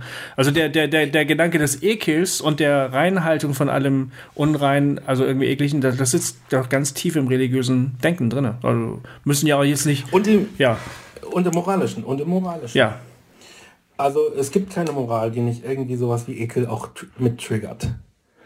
Also es gibt zum Beispiel so, gab's, die Psychologen machen immer die lustigsten Experimente, ich kann jetzt gar nicht alle aufzählen davon, wo ich immer dachte, dafür kriegen die Geld. Also ähm, äh, wo sie irgendwie, was weiß ich, Kakerlaken in, in, in Orangensaft schmeißen und dann sagt, hier trink äh, aus. Und, ähm, die das dann nicht machen, obwohl die Kakerlake ja gar nicht mehr drin ist und alles gefiltert wurde. Aber also so, solche Experimente werden dann gemacht, aber ähm, äh, es gab eben zum Beispiel doch das Experiment, äh, wie man, wie Leute darauf reagieren, auf Leute, die ungerecht, so bossig unterwegs sind. Und da ist man eher wütend. Und es gibt aber Leute, äh, die, wo man sagen würde, die haben schlechten Charakter. Zum Beispiel Stichwort Tiere quälen. Und das triggert Ekel. Das triggert also sozusagen so eine Verachtung aus dem Bauch raus. Also so, so ein ah, und das kriegt man nicht weg. Ich glaube, das, das, das bleibt. Also sowas gibt's. Und, und, und, und die Sensibilitäten sind in jeder Lebensform anders. Also der eine ist vielleicht den Ekel der SUV-Fahrer Also sozusagen, es kommen immer wieder. Also äh, ich will jetzt nicht sagen, es ist besonders konservative. Die machen, lassen das vielleicht mehr raushängen und die äh, vielleicht eher liberal gesinnte äh, nennen das dann anders und sagen, das ist jetzt ungerecht oder so. Aber nee, nee, ich, ich habe so, so einen Ekel bei einer, ich würde sagen, grünen Wählerin gegenüber so einem, so, die gibt doch diese Hammer, diese riesigen Jeeps, ne? Die Hammer heißen die doch. Also wir sind dann vorbeigegangen und es war, ich würde sagen, es war Ekel, das, was sie, was sie äh, gezeigt hat. Es war wirklich so eine absolute Verachtung. Wie kann dieser Mensch dieses Auto fahren? Das gibt es doch nicht. Ah! So, ja. Ich habe als ich habe als Jugendlicher, äh, wenn ich mit meinen mit, mit meinen befreundeten Punks irgendwo rum rumsaß, dann und die tranken da den ganzen Tag und so und dann irgendwann fuhr ein Mercedes-Benz an, an denen vorbei und dann hey, scheiß Bonze! so, ne? ähm, das, das war sowas. ähm, ja, ich weiß gar nicht, ob das ist vielleicht auch einfach, also das muss nicht ekel sein, das kann auch äh, so, ja, ja, ja, klar. So Überschwang in der Gruppe oder sowas sein. Aber ich glaube, diese, diese Ekelgeschichten, wo das wiederkommt, das ist mein, meine These, ist äh, in dieser Figur des Toxischen. Äh, also nicht nur toxische Männlichkeit, sondern es gibt auch sowas wie, wie, die toxische Freundschaft. Alles ist jetzt plötzlich toxisch. Und ich frage mich schon, ob dieses Toxische nicht einfach ein Begriff für, das triggert jetzt Ekel. Also es ist ja das gleiche Muster. Es ist jetzt nicht Beschmutzung, es ist sondern Vergiftung. Hm. Ähm, aber das, der gleiche Mechanismus. Wo ich, ich würde jetzt nicht sagen, wir kommen, wir können das einfach abschaffen. Hm. Wir können nicht einfach sagen, wir lassen es weg, sondern der Witz ist, zu verstehen, wo diese Welten aufeinanderprallen, wo vielleicht verschiedene Ideen, was toxisch ist oder was eklig ist oder was gar nicht geht oder wie man es auch immer denn ausdrückt, aufeinanderprallen. Und das ist sozusagen, da wird es spannend. Du sagst, das steht der Gastlichkeit entgegen, so, so solche reflexhaften Reaktionen. Das sagt zum Beispiel der Beck. Der sagt, äh, es gibt zwei, also der macht so ein bisschen simpler, also es ist ja ein kleines Buch. Ähm, der macht, es gibt zwei Impulse. Es gibt den Impuls zur Reinheit. Ja. und es gibt den Impuls zur Barmherzigkeit oder Gastlichkeit. Er sagt, das ist sozusagen so ungefähr eins. Der barmherzige Samariter, der jetzt den, der eigentlich unrein ist, umarmt und, und hochhieft und alles Nötige tut, was zu tun ist. Mhm. Und ihn in eine Gastherberge bringt, mhm. das ist ja auch das Wort dann auch noch. Mhm. Ähm, und der würde sagen, es ist einfach zwei Impulse und äh, man muss jetzt gucken, wie man damit umgeht. Seine Idee ist das Abendmahl. Hm. Als so eine Art kathartisches, ich stelle mir immer so, so ein bisschen äh, so, so, so wie auf so ein Burning Man oder so, so ein kathartisches Erlebnis, wo ich sozusagen eigentlich alles getriggert wird, was in mir äh, Abneigung auslöst, mit Leuten aus dem gleichen Becher trinken. Ja, ja, finde so ich auch ganz schwierig. Ich bin immer dankbar, wenn es diese kleinen Plastikdinger gibt, weißt du, die man so, so wegkippen so kann. genau, ja, ja, so einen kleinen Shot. Da bin ich immer dankbar. Aber äh, also du sagst ja, wenn ich richtig verstanden habe, das ist eigentlich eine gute Übung. So, also Ekel aushalten angesichts der Gemeinschaft, die man jetzt bildet äh, bei diesem Ritus. Ja, ich, ich, ich, ich sag, man muss Wege finden, damit umzugehen, ja. Hm. Ich weiß jetzt nicht, ob ich in Corona-Zeiten äh, jetzt wirklich für den Gemeinschaftsbecher unbedingt, also ich würde da keine, keine, keinen Dogma draus machen. Ja. Äh, es geht nur darum, seine Idee ist, da, da, beim Abendmahl passiert das doch. Also kann sich auch andere Orte vorstellen, aber es macht natürlich Sinn, da es ist ja eine, so ein gastliches Geschehen, wo Leute die möglicherweise, also wenn man in der Landeskirche ist, sich also gar nichts miteinander zu tun haben. Wirklich plötzlich versammeln um so einen Altar, so sieht das dann ja dann äh, immer stimmt. aus. Und ja. dann geht es rum. Ja, ja, das stimmt. Das ist wirklich merkwürdig. und, ja.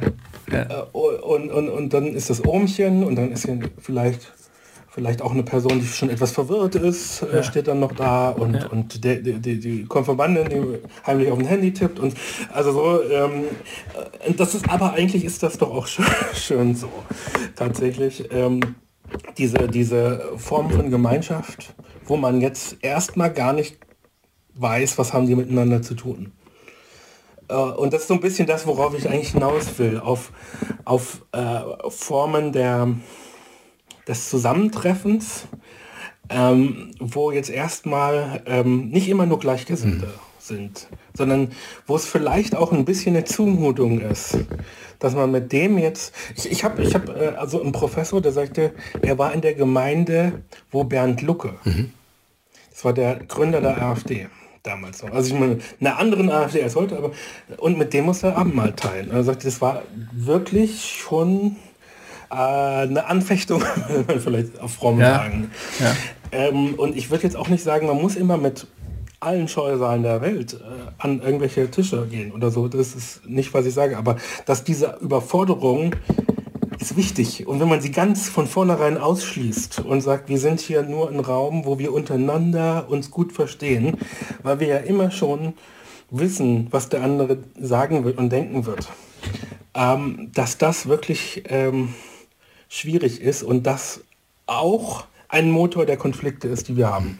Wenn die Welt immer mehr sozusagen so fragmentiert und äh, sozusagen auf der Suche nach einer Heimat, wo man sich nicht mehr erklären muss, wo alle sozusagen irgendwie auf einer Wellenlänge, wo man unterstellt, man, man liegt auf einer Wellenlänge.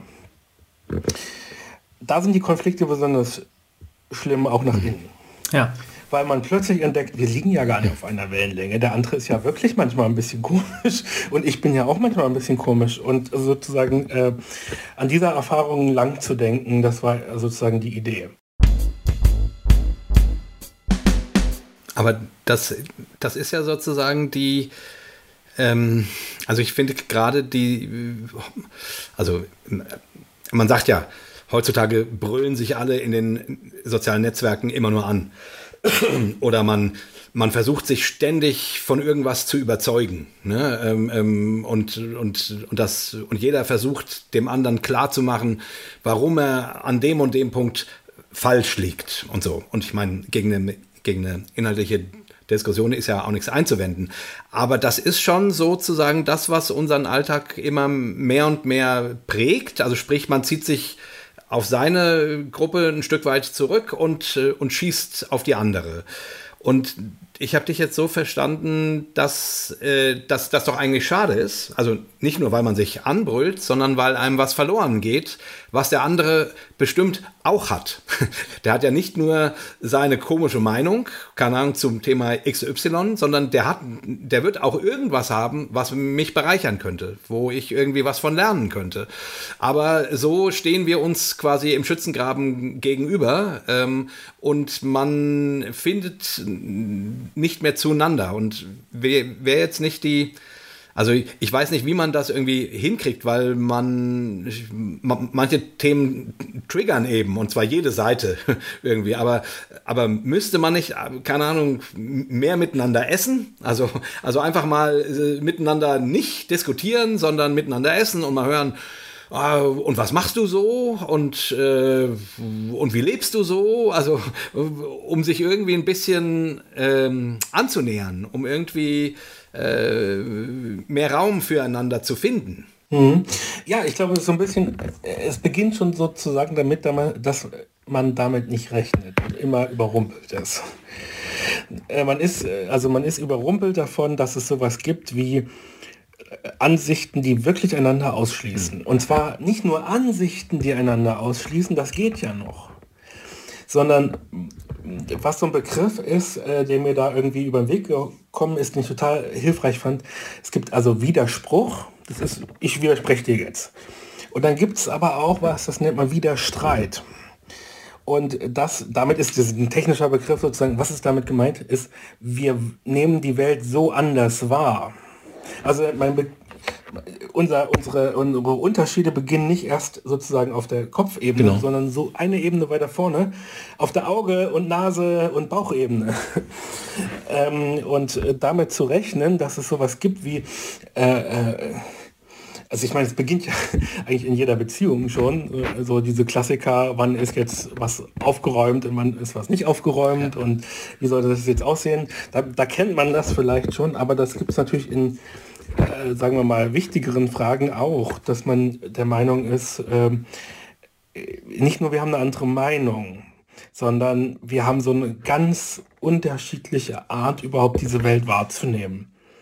Also es gibt äh, im, im, politischen Bereich kannst du das kannst du das festmachen an die einen, die der Meinung sind, zu denen ich vielleicht auch gehöre. Die letzten äh, 30 Jahre war einfach Neoliberalismus.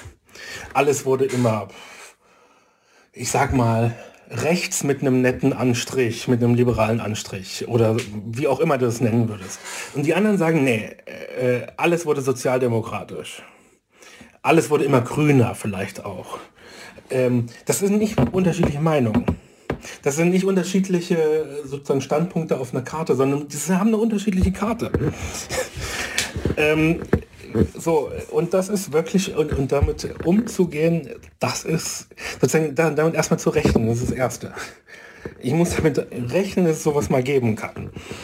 Und, und zwar auch plötzlich, wie jetzt hier durch Corona. Äh, kann sowas ganz schnell, dass der eine, dass wir wirklich Freunde sagen, äh, du bist ja hier äh, Diktaturbefürworter oder sowas. Und, und ich sage, du bist doch völlig unverantwortlich und willst hier äh, Leute um, willst meine Oma umbringen oder so. Äh, ja, äh, damit muss man erstmal rechnen. So. Und dann ist die Frage, wie geht man damit um? Und das ist eine, eine schwierige Frage und man kriegt es nicht immer gelöst, man kriegt nicht immer alles integriert. Mhm. Das ist deswegen, deswegen ist Gastlichkeit für mich auch eine Alternative zu Exklusion eine exklusive Gemeinschaft, die sich einfach durch Feindbilder einfach stabilisiert und wir können uns zwar alle nicht leiden untereinander, aber wir wissen, den Grünen mit dem Lastenrad, den können wir noch weniger leiden und deswegen klappt das hier. Ähm, Das ist die exklusive Gemeinschaft und die inklusive Gemeinschaft, die denkt immer, wir können alle umarmen hm. und dann kommt sowas. Ja. Hm. Äh, und dann kommt plötzlich, äh, ich, ich kenne das, irgendwie so Wohnprojekte oder sowas, wo, wo, wo jetzt irgendwie bei Corona alles so ein bisschen implodiert ist. Weil eigentlich alle dachten, wir sind doch hier links und wir kennen uns doch hier, wir sind doch Menschenrechte und wir können uns äh, einigen, was in Afghanistan passieren soll, aber wir können uns nicht einigen, was in dieser Küche passieren soll und wer jetzt Maske trägt und wer nicht so. Äh, deswegen damit rechnen, äh, damit rechnet die, die inklusive Gemeinschaft nicht. Dass es wirklich so einen fiesen Konflikt von Wahrnehmungen gibt, der jetzt nicht auf einer dritten Ebene, es gibt keinen Schiedsrichter mehr. Es gibt keinen, der jetzt einfach Schiedsrichter spielen kann, weil der auch nur eine eigene Ebene reinbringt. Ähm, und natürlich gibt es so etwas wie Wahrheit, aber das wird ja, all, also so, ne? Äh, es wird schwierig. Und ähm, eine der Sachen ist, ist die Frage, die man sich stellen kann, ist, wo muss man was deeskalieren und wo muss man was eskalieren? Und beides finde ich zum Beispiel bei Paulus. Also du hast diese Konflikte, die auch immer was mit Essen zu tun haben. Götzenopferfleisch und äh, im Galaterbrief. Also wer dürfen müssen jetzt die Juden und die äh, Heidenchristen, die Judenchristen und die Heidenchristen zwei Tische machen oder einen Tisch. Klingt banal für uns, aber es ist so eine Frage wie impfen oder nicht impfen. Hm. Äh, Im Prinzip äh, oder noch, noch krasser als die Frage. Und äh, da sagt er, nee, hier müssen wir eskalieren an der Stelle, weil er sagt, ähm, weil jetzt hier zum Evangelium noch eine Bedingung hinzugefügt wird. Äh, äh, also sozusagen Gottes Gnade und die Beschneidung. Und das haben wir vielleicht auch an manchen Stellen, wo gesagt wird, Gottes Gnade und Family Values. Gottes Gnade und konservativ sein oder Gottes Gnade und liberal sein oder sowas. Mhm. Mhm. Ähm, und da sagt er sozusagen, hier ist für uns sozusagen eine theologische Grenze, weil hier was äh, was jetzt ein menschliches Problem oder eine menschliche Frage ist jetzt sozusagen auf das Evangelium so reinprojiziert wird, oh, dass es sozusagen das Evangelium oder Gott vor den eigenen Karren gespannt wird. Ja. Und dann sagt er aber bei anderen Fragen, sowas wie Fleisch essen, ja, nein. Götzenopfer Fleisch essen, ja, nein oder so. Da müssen wir deeskalieren und sagen, okay, das, es gibt was, was wichtiger ist. Hm weil ich nicht einfach oh, sozusagen, deswegen, da kommt ja das mit diesem, da ist weder Mann noch Frau noch Jude noch Grieche, dass man nicht vollständig aufgeht in seiner Lebensform, in diesen, diesen Sensibilitäten, dass man Abstand nehmen kann zu dem, wie man die Welt wahrnimmt weil noch was Wichtigeres da ist. Hm.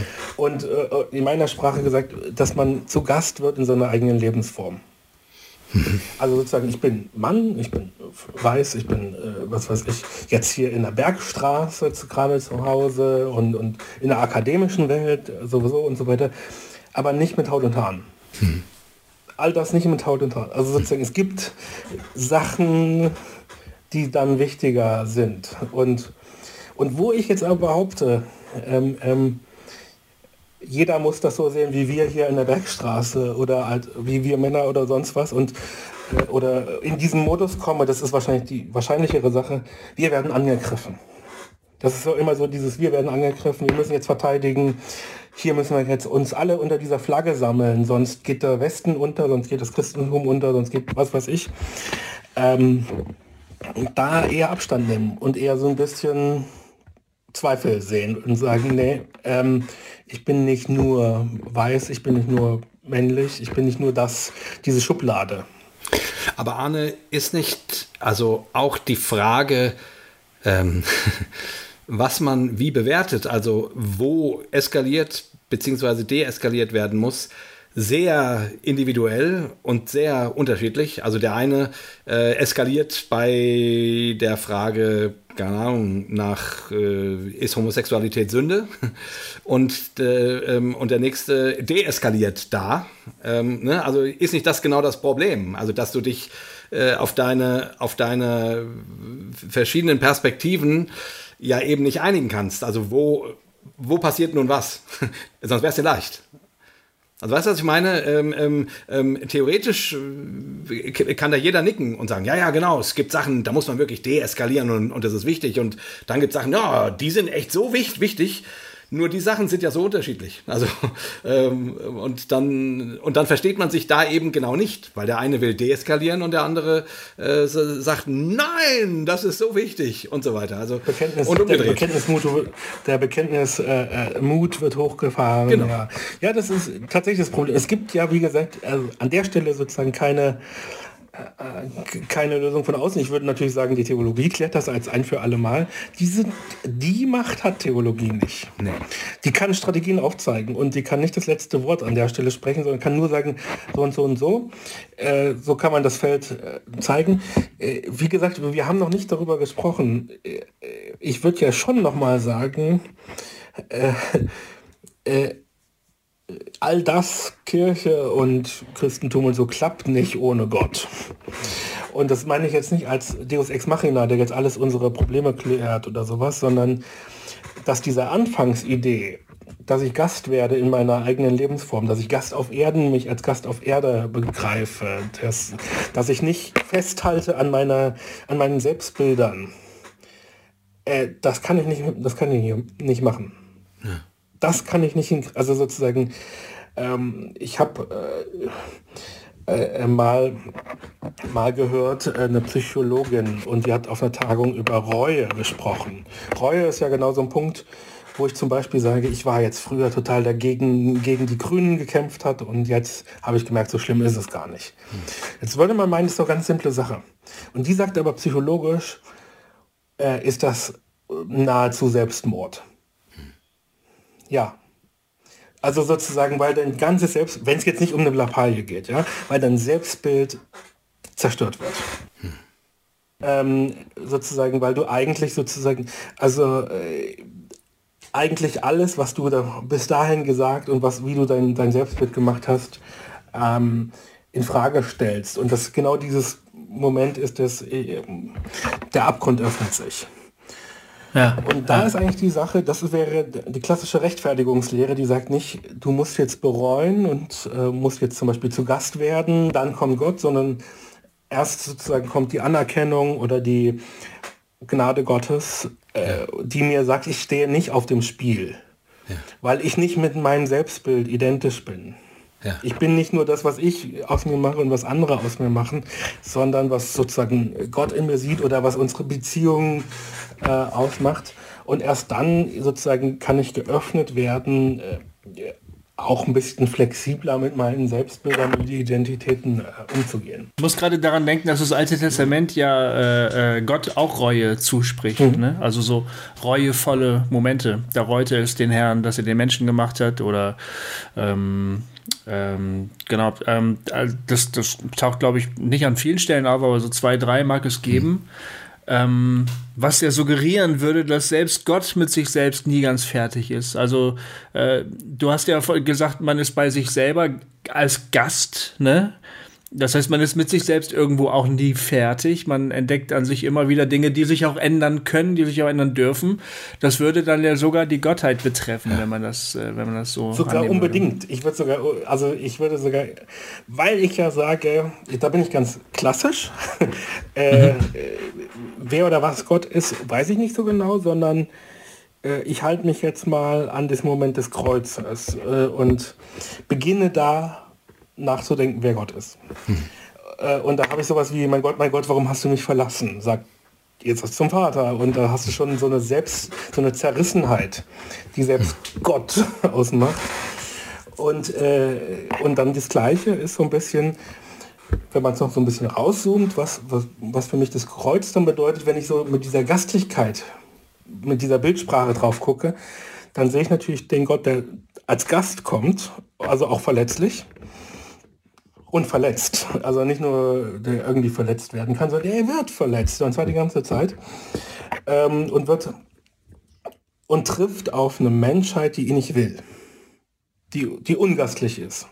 Und zwar an verschiedenen Stellen. Das sind die, die Römer als politische Macht und, und, und die verschiedenen ähm, religiösen Gruppen, die sozusagen als, als religiöse Macht, äh, in Klammern nicht einfach nur die Juden, sondern der Witz daran ist ja, wir alle als religiöse Menschen wollen auch Gott nicht.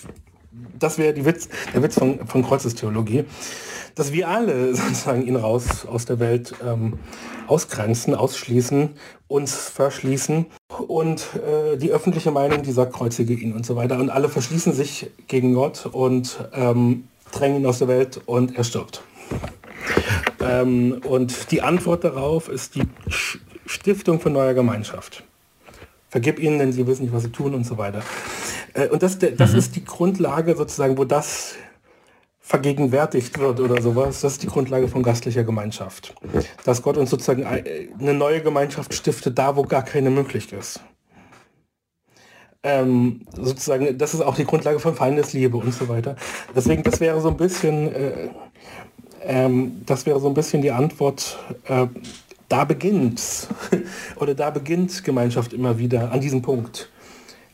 Das ist das Evangelium der Gastlichkeit. Ne? Genau, sozusagen der, der gastliche Gott. Und da hast man auch die ganzen Mahlgemeinschaftsgeschichten, äh, mache ich auch ein bisschen was ja. dazu. Und, und, und sowas wie die, die Emmaus-Jünger nach der Auferstehung, die mit diesen Fremden da reden und sagen, komm mal rein ja. und leg uns, das Evangel äh, leg uns die Bibel aus und beim Brotbrechen. Ja. In dem Moment, wo er, da, wo er zum Greifen nahe ist, verschwindet er. Da hast du auch so eine Gemeinschaft, die ist so, wir sagen äh, Präsenz im Entzug im, im Theologendeutsch.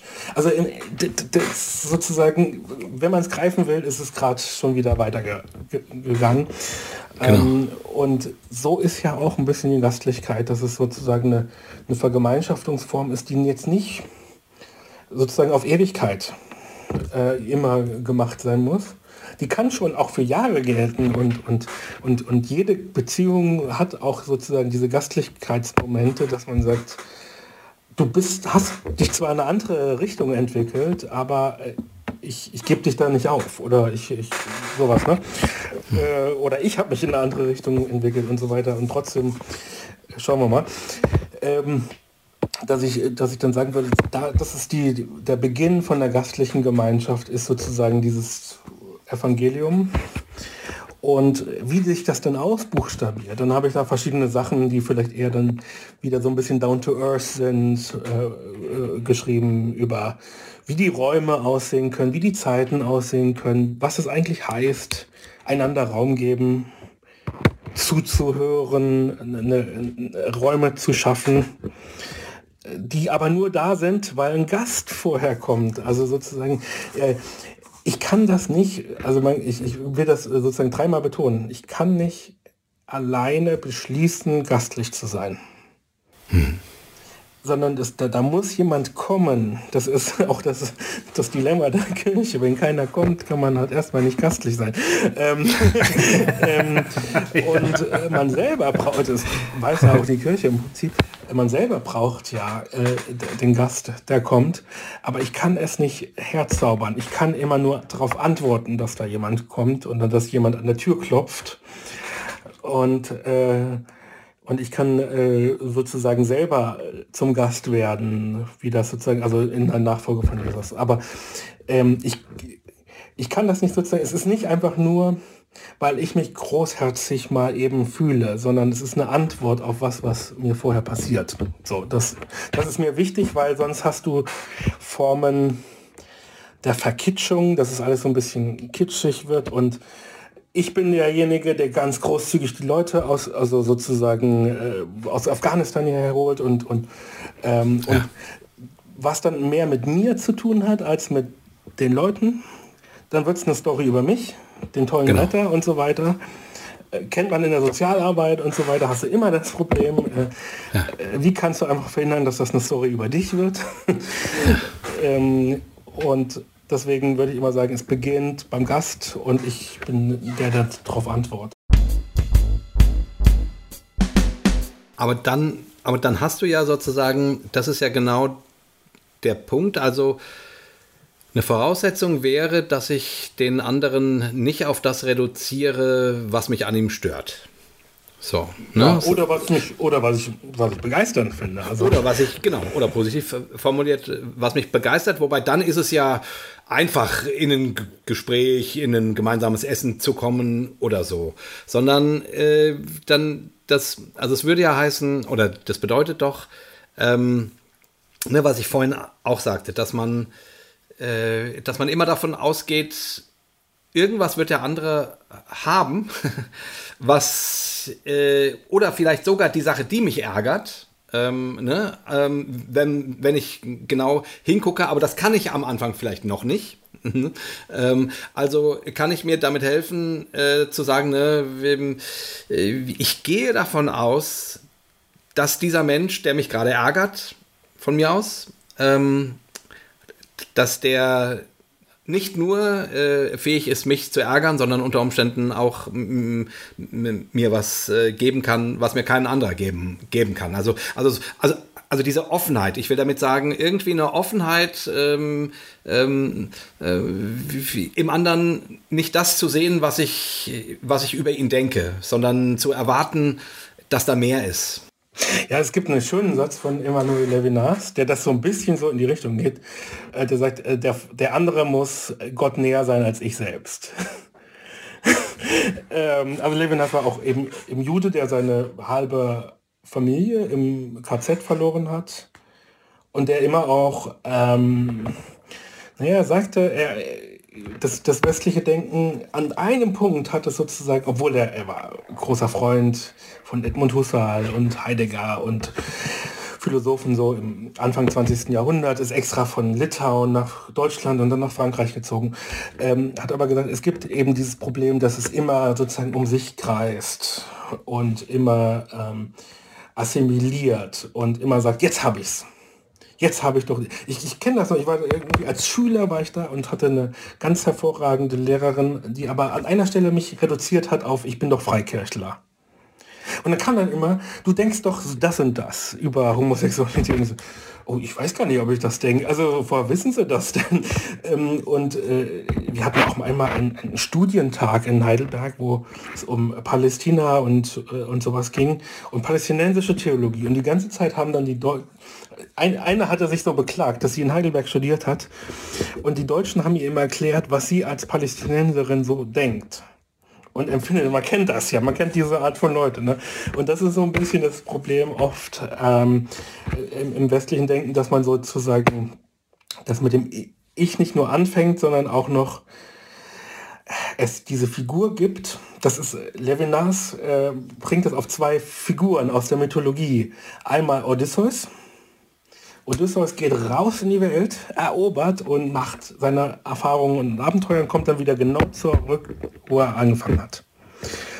Und das ist sozusagen dieses, dieses Moment von, ja, so ein bisschen mal so rausgehen aus sich und dann wie so ein Tourist so ein bisschen shoppen und dann wird man bereichert. Deswegen, ich bin, mag diesen Begriff Bereicherung an der Stelle nicht, weil ich mhm. manchmal das in dieser, in diesem Sound mhm. höre. Und dann bringe ich mir so ein paar Souvenirs mit, stelle sie im Regal und alles ist wie vorher. Und was mit dem anderen ist, ist eigentlich auch egal, Hauptsache ich habe die Souvenirs. Ähm, und er sagt, das andere ist Abraham. Sozusagen, geh in ein Land, das ich dir zeigen werde. Und er kommt nie wieder zurück eine Reise ohne Wiederkehr. Das ist dieses Gefährliche an der gefährlichen Begegnung. Ich weiß halt nicht, woran es endet. Ähm, es gibt eben verschiedene Formen, das zu vermeiden. Ist, die eine ist, sich abzuschotten. Das ist leicht zu kritisieren.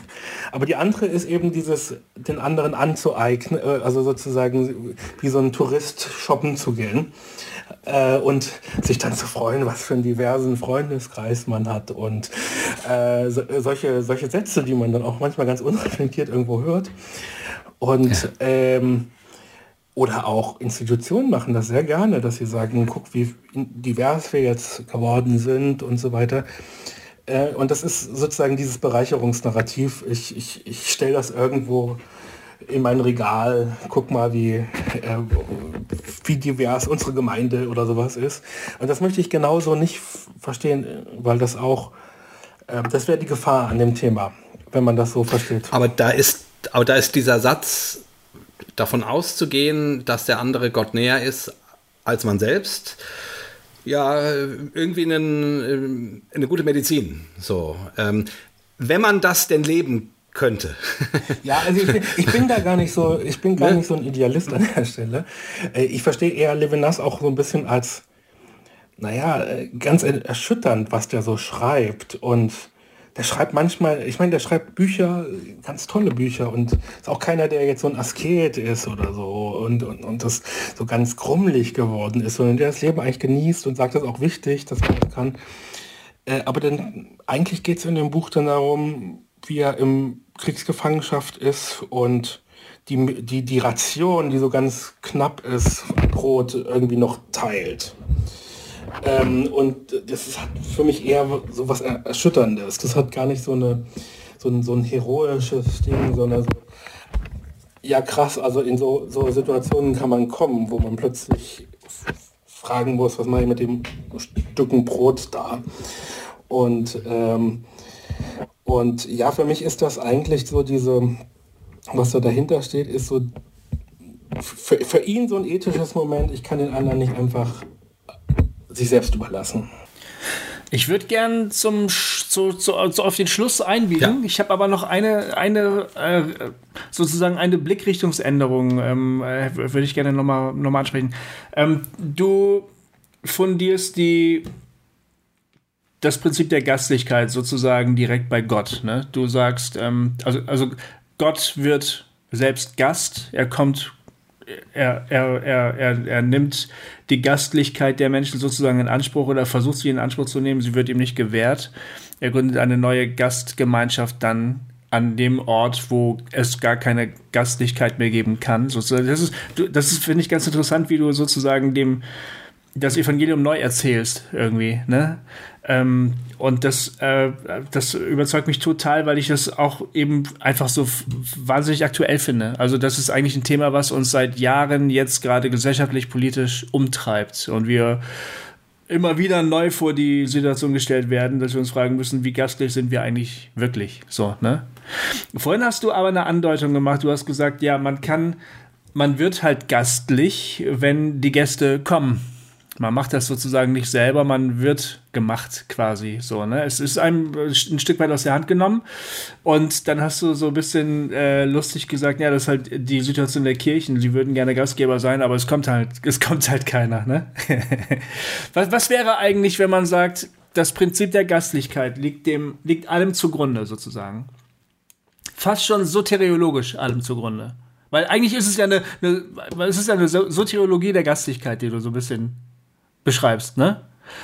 Ähm, was wäre, wenn, wenn die Situation eintritt, dass man sagt, wir wären ja gerne Gastgeber, wir wären gerne Gastgeber, es kommt halt keiner, dann machen wir uns halt selber zu Gästen. Das wäre ja vielleicht die, die Umkehr. Also Kirche könnte dann ja auch sagen, okay, wenn ihr nicht zu, das ist ja, ist ja eigentlich der, der stehende Spruch, wenn ihr nicht zu uns kommt, kommen wir halt zu euch.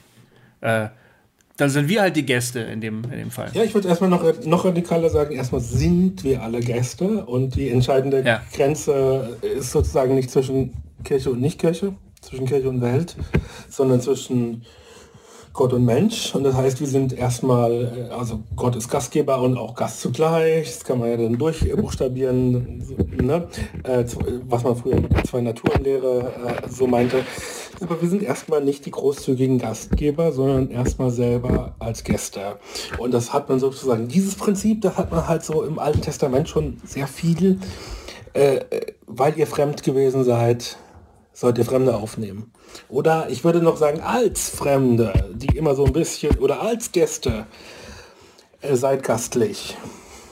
Ähm, und das heißt natürlich auch sowas wie, genau, man, man ist auch in seiner Umgebung äh, zu Gast.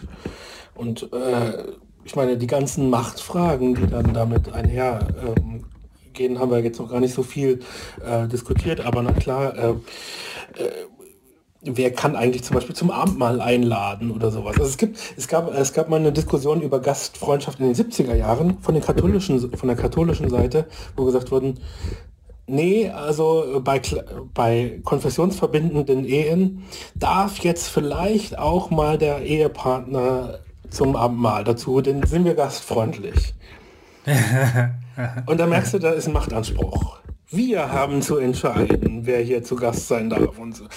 Und ich glaube, diese Entscheidung haben wir halt auch nicht unbedingt. ähm, oder zumindest ist da Spannung zwischen das, wir haben natürlich das Hausrecht als Leute, die ein Haus aufgebaut haben oder da in diesem Haus wohnen und müssen das auch wahrnehmen manchmal, aber trotzdem eigentlich theologisch, soteriologisch haben wir die Entscheidung nicht, sondern sind selber nur Gäste mit anderen Gästen. Dann gibt es halt Gäste, die schon länger da sind und Gäste, die äh, nur kurz da sind oder nur seit kurzem. Das verändert schon mal die Perspektive. Aber es kann auch heißen, wir geben jetzt vielleicht das Prinzip auf, sozusagen Stabilitas Loci, also dieses eine Kirche an einem Ort oder sowas, sondern werden selber zu, zu, zu Pilgern und gucken, wie wir so Kirche verstehen. Es kommen auch Probleme. Also sozusagen, es wird nicht, ist nicht die Lösung aller, aller Fragen, weil auch diese, diese Ortskirche ja ähm, schon auch was für sich hat. Das musste ich sozusagen erst lernen, als jemand, der sonst immer so freikirchlich unterwegs war und sagte, ach, Kirche kann doch auch überall sein. Es baut halt solidarische Beziehungen auf, die man vielleicht mit mit den Nachbarn oder sowas, die in der Freikirche vielleicht schwieriger sind. Aber ähm, zu sagen, ja, äh, Kirche ist eh sozusagen wanderndes Gottesvolk, wäre ja so diese, diese Metapher. Ähm, äh, sie kann nicht so Bleiberecht haben oder, oder, oder, oder so fest verwurzelt sein in eine Kultur, in eine Umgebung, äh, dass sie ungastlich ist gegenüber anderen Kulturen oder so. Also auch die Kirche kann nicht einfach nur Ortskirche sein oder die, äh, die, die, die, die Volkskirche kann nicht nur Kirche des, des Volkes sein. Äh, und die, Deutsch, die Kirche in Deutschland, die EKD oder so, kann auch nicht nur die Kirche in Deutschland sein, sondern da ist immer irgendwie, wir sind unterwegs und wir sind auch nur zu Gast.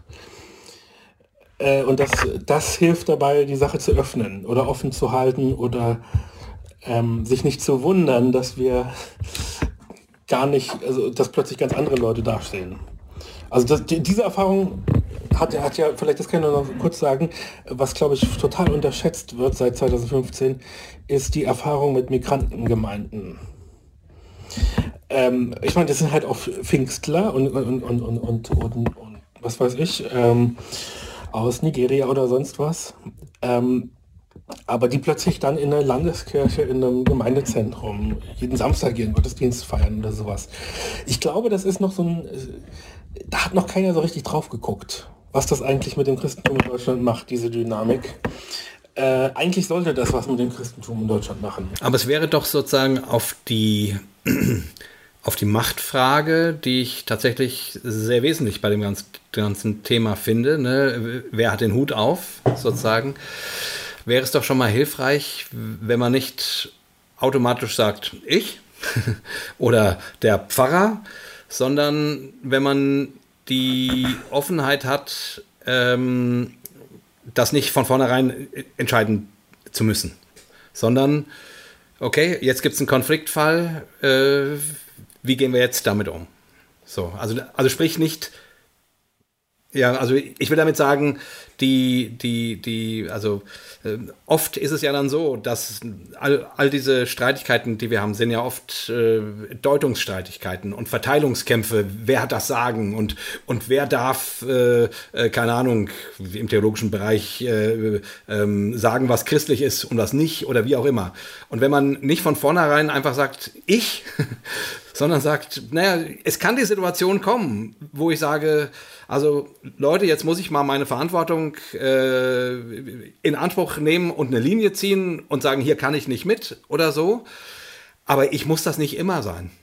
Ne? Also, also, also ich, ich, ich bin auch nur ein Gast. So habe ich dich verstanden. Ich bin auch nur ein Gast und, und in manchen Situationen muss ich mal das Hausrecht wahrnehmen, aber das kann morgen auch, äh, auch, auch mein Gegenüber sein und so. Also wenn dann, wenn man da äh, ein, ein loseres Verhältnis zur, zur Deutungshoheit oder, zur, oder zum Hausrecht hat, das würde unter Umständen helfen, dass man nicht in so Verteilungskriege also ich, fällt. Ich ja, ja, ich also, gebe dir total recht. Äh, es, gibt, es gibt von, von, von, von Peter Rowlands gibt es den Spruch, The role of the leader is to refuse to lead. Und das habe ich sehr gerne hm. In der ersten Zeit in, im, in diesem Wohnheim auch praktiziert, weil äh, es ganz gerne, ich meine, das ist eine Rolle, die irgendwo zwischen akademisch und Pfarramt irgendwo steckt und äh, wird auch gerne sozusagen so gefühlt, dass man sozusagen sehr stark betreut und, und betüdelt oder entscheidet und wichtig ist und so weiter. Und ich, nö, wenn das keiner macht, mache ich es auch nicht. Ähm, bestimmte Sachen und ich bin, äh, vielleicht bin ich auch gar nicht euer Seelsorger, ihr sollt euer Seelsorger sein und ich will da nicht im Weg rumstehen. Äh, und Leute, manchmal muss man dann auch Leuten vor den Kopf stoßen, indem man bestimmte Sachen nicht macht. Das muss manchmal schwieriger. Das ist die eine Geschichte. Das ist vielleicht bei vielen ah, hierarchisch aufgebauten Konstrukten ist das oft so.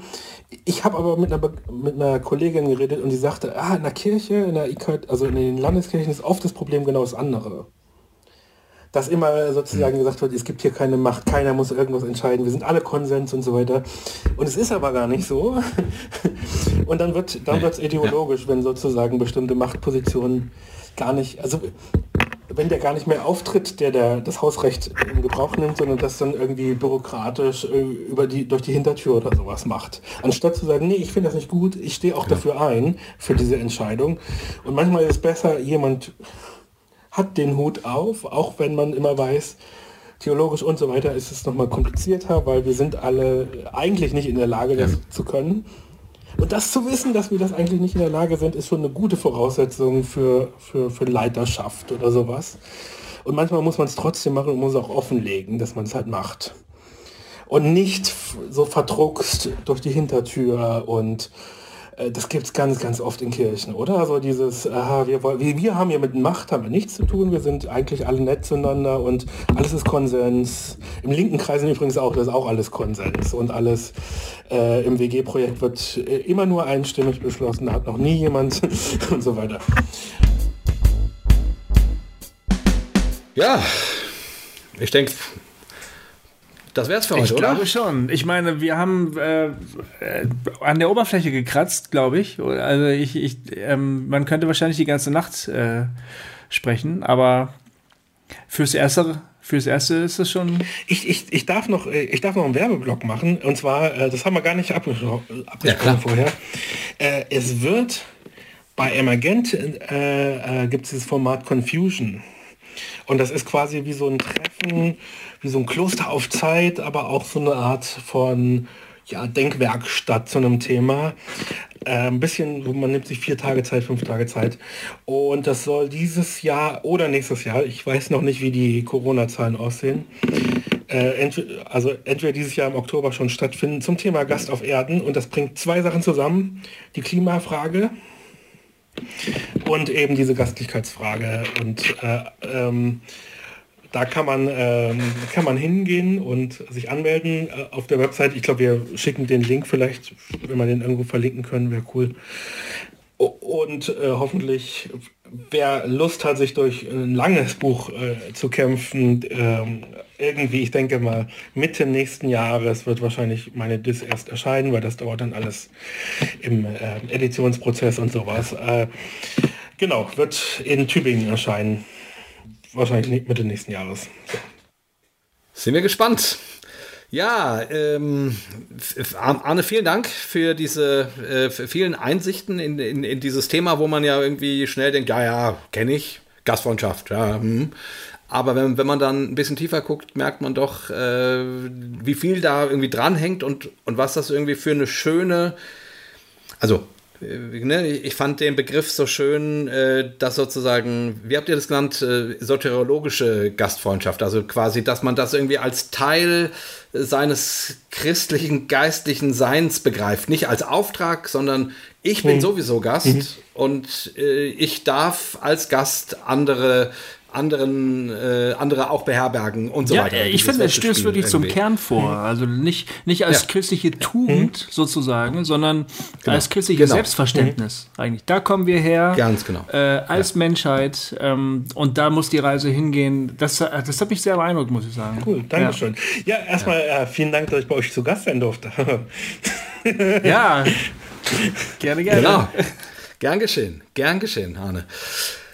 Genau, und dann, äh, ja, dann verabschieden wir uns mal. Ich sage an dieser Stelle noch mal kurz, wenn ihr uns unterstützen wollt, äh, auf unserer Homepage findet ihr die Möglichkeit über PayPal oder über äh, unsere Kontoverbindung uns äh, mit einem kleinen Beitrag oder einem größeren oder so äh, zu unterstützen, so dass die Arbeit, die wir hier bei Hossa Talk machen, sich quasi, naja, tragen tut sie sich wahrscheinlich eh nie, aber zumindest, äh, dass der, dass der Gofi sich mal wieder einen Rasierer kaufen kann. Das wäre so. total das wär gut, dass ich das, ja, genau. Und ansonsten ähm, schreibt uns in den, in den Kommentaren auf der ähm, auf dem Blog, auf der Homepage äh, oder auf, auf Facebook oder Instagram was ihr sozusagen äh, zu dem ganzen Thema denkt, äh, ob euch das inspiriert hat. Vielleicht guckt der Arne ja auch mal rein und, ähm, und, äh, und diskutiert mit oder so.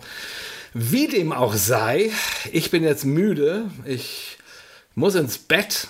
Ähm, und ähm, deswegen verabschieden wir uns. Ähm, ich weiß nicht, ob du unser Ritual kennst, Arne. Wir Wir verabschieden uns an, bei jedem Talk am Ende mit einem dreifachen Hossa. Das ist unsere Abschlussliturgie von unseren HörerInnen. Und wir wünschen euch eine tolle Woche und hören uns in 14 Tagen wieder zum Thema Körperlichkeit und Fasten. Ähm, das ist äh, ein schönes Gespräch, was der Gofi und ich da schon aufgezeichnet haben.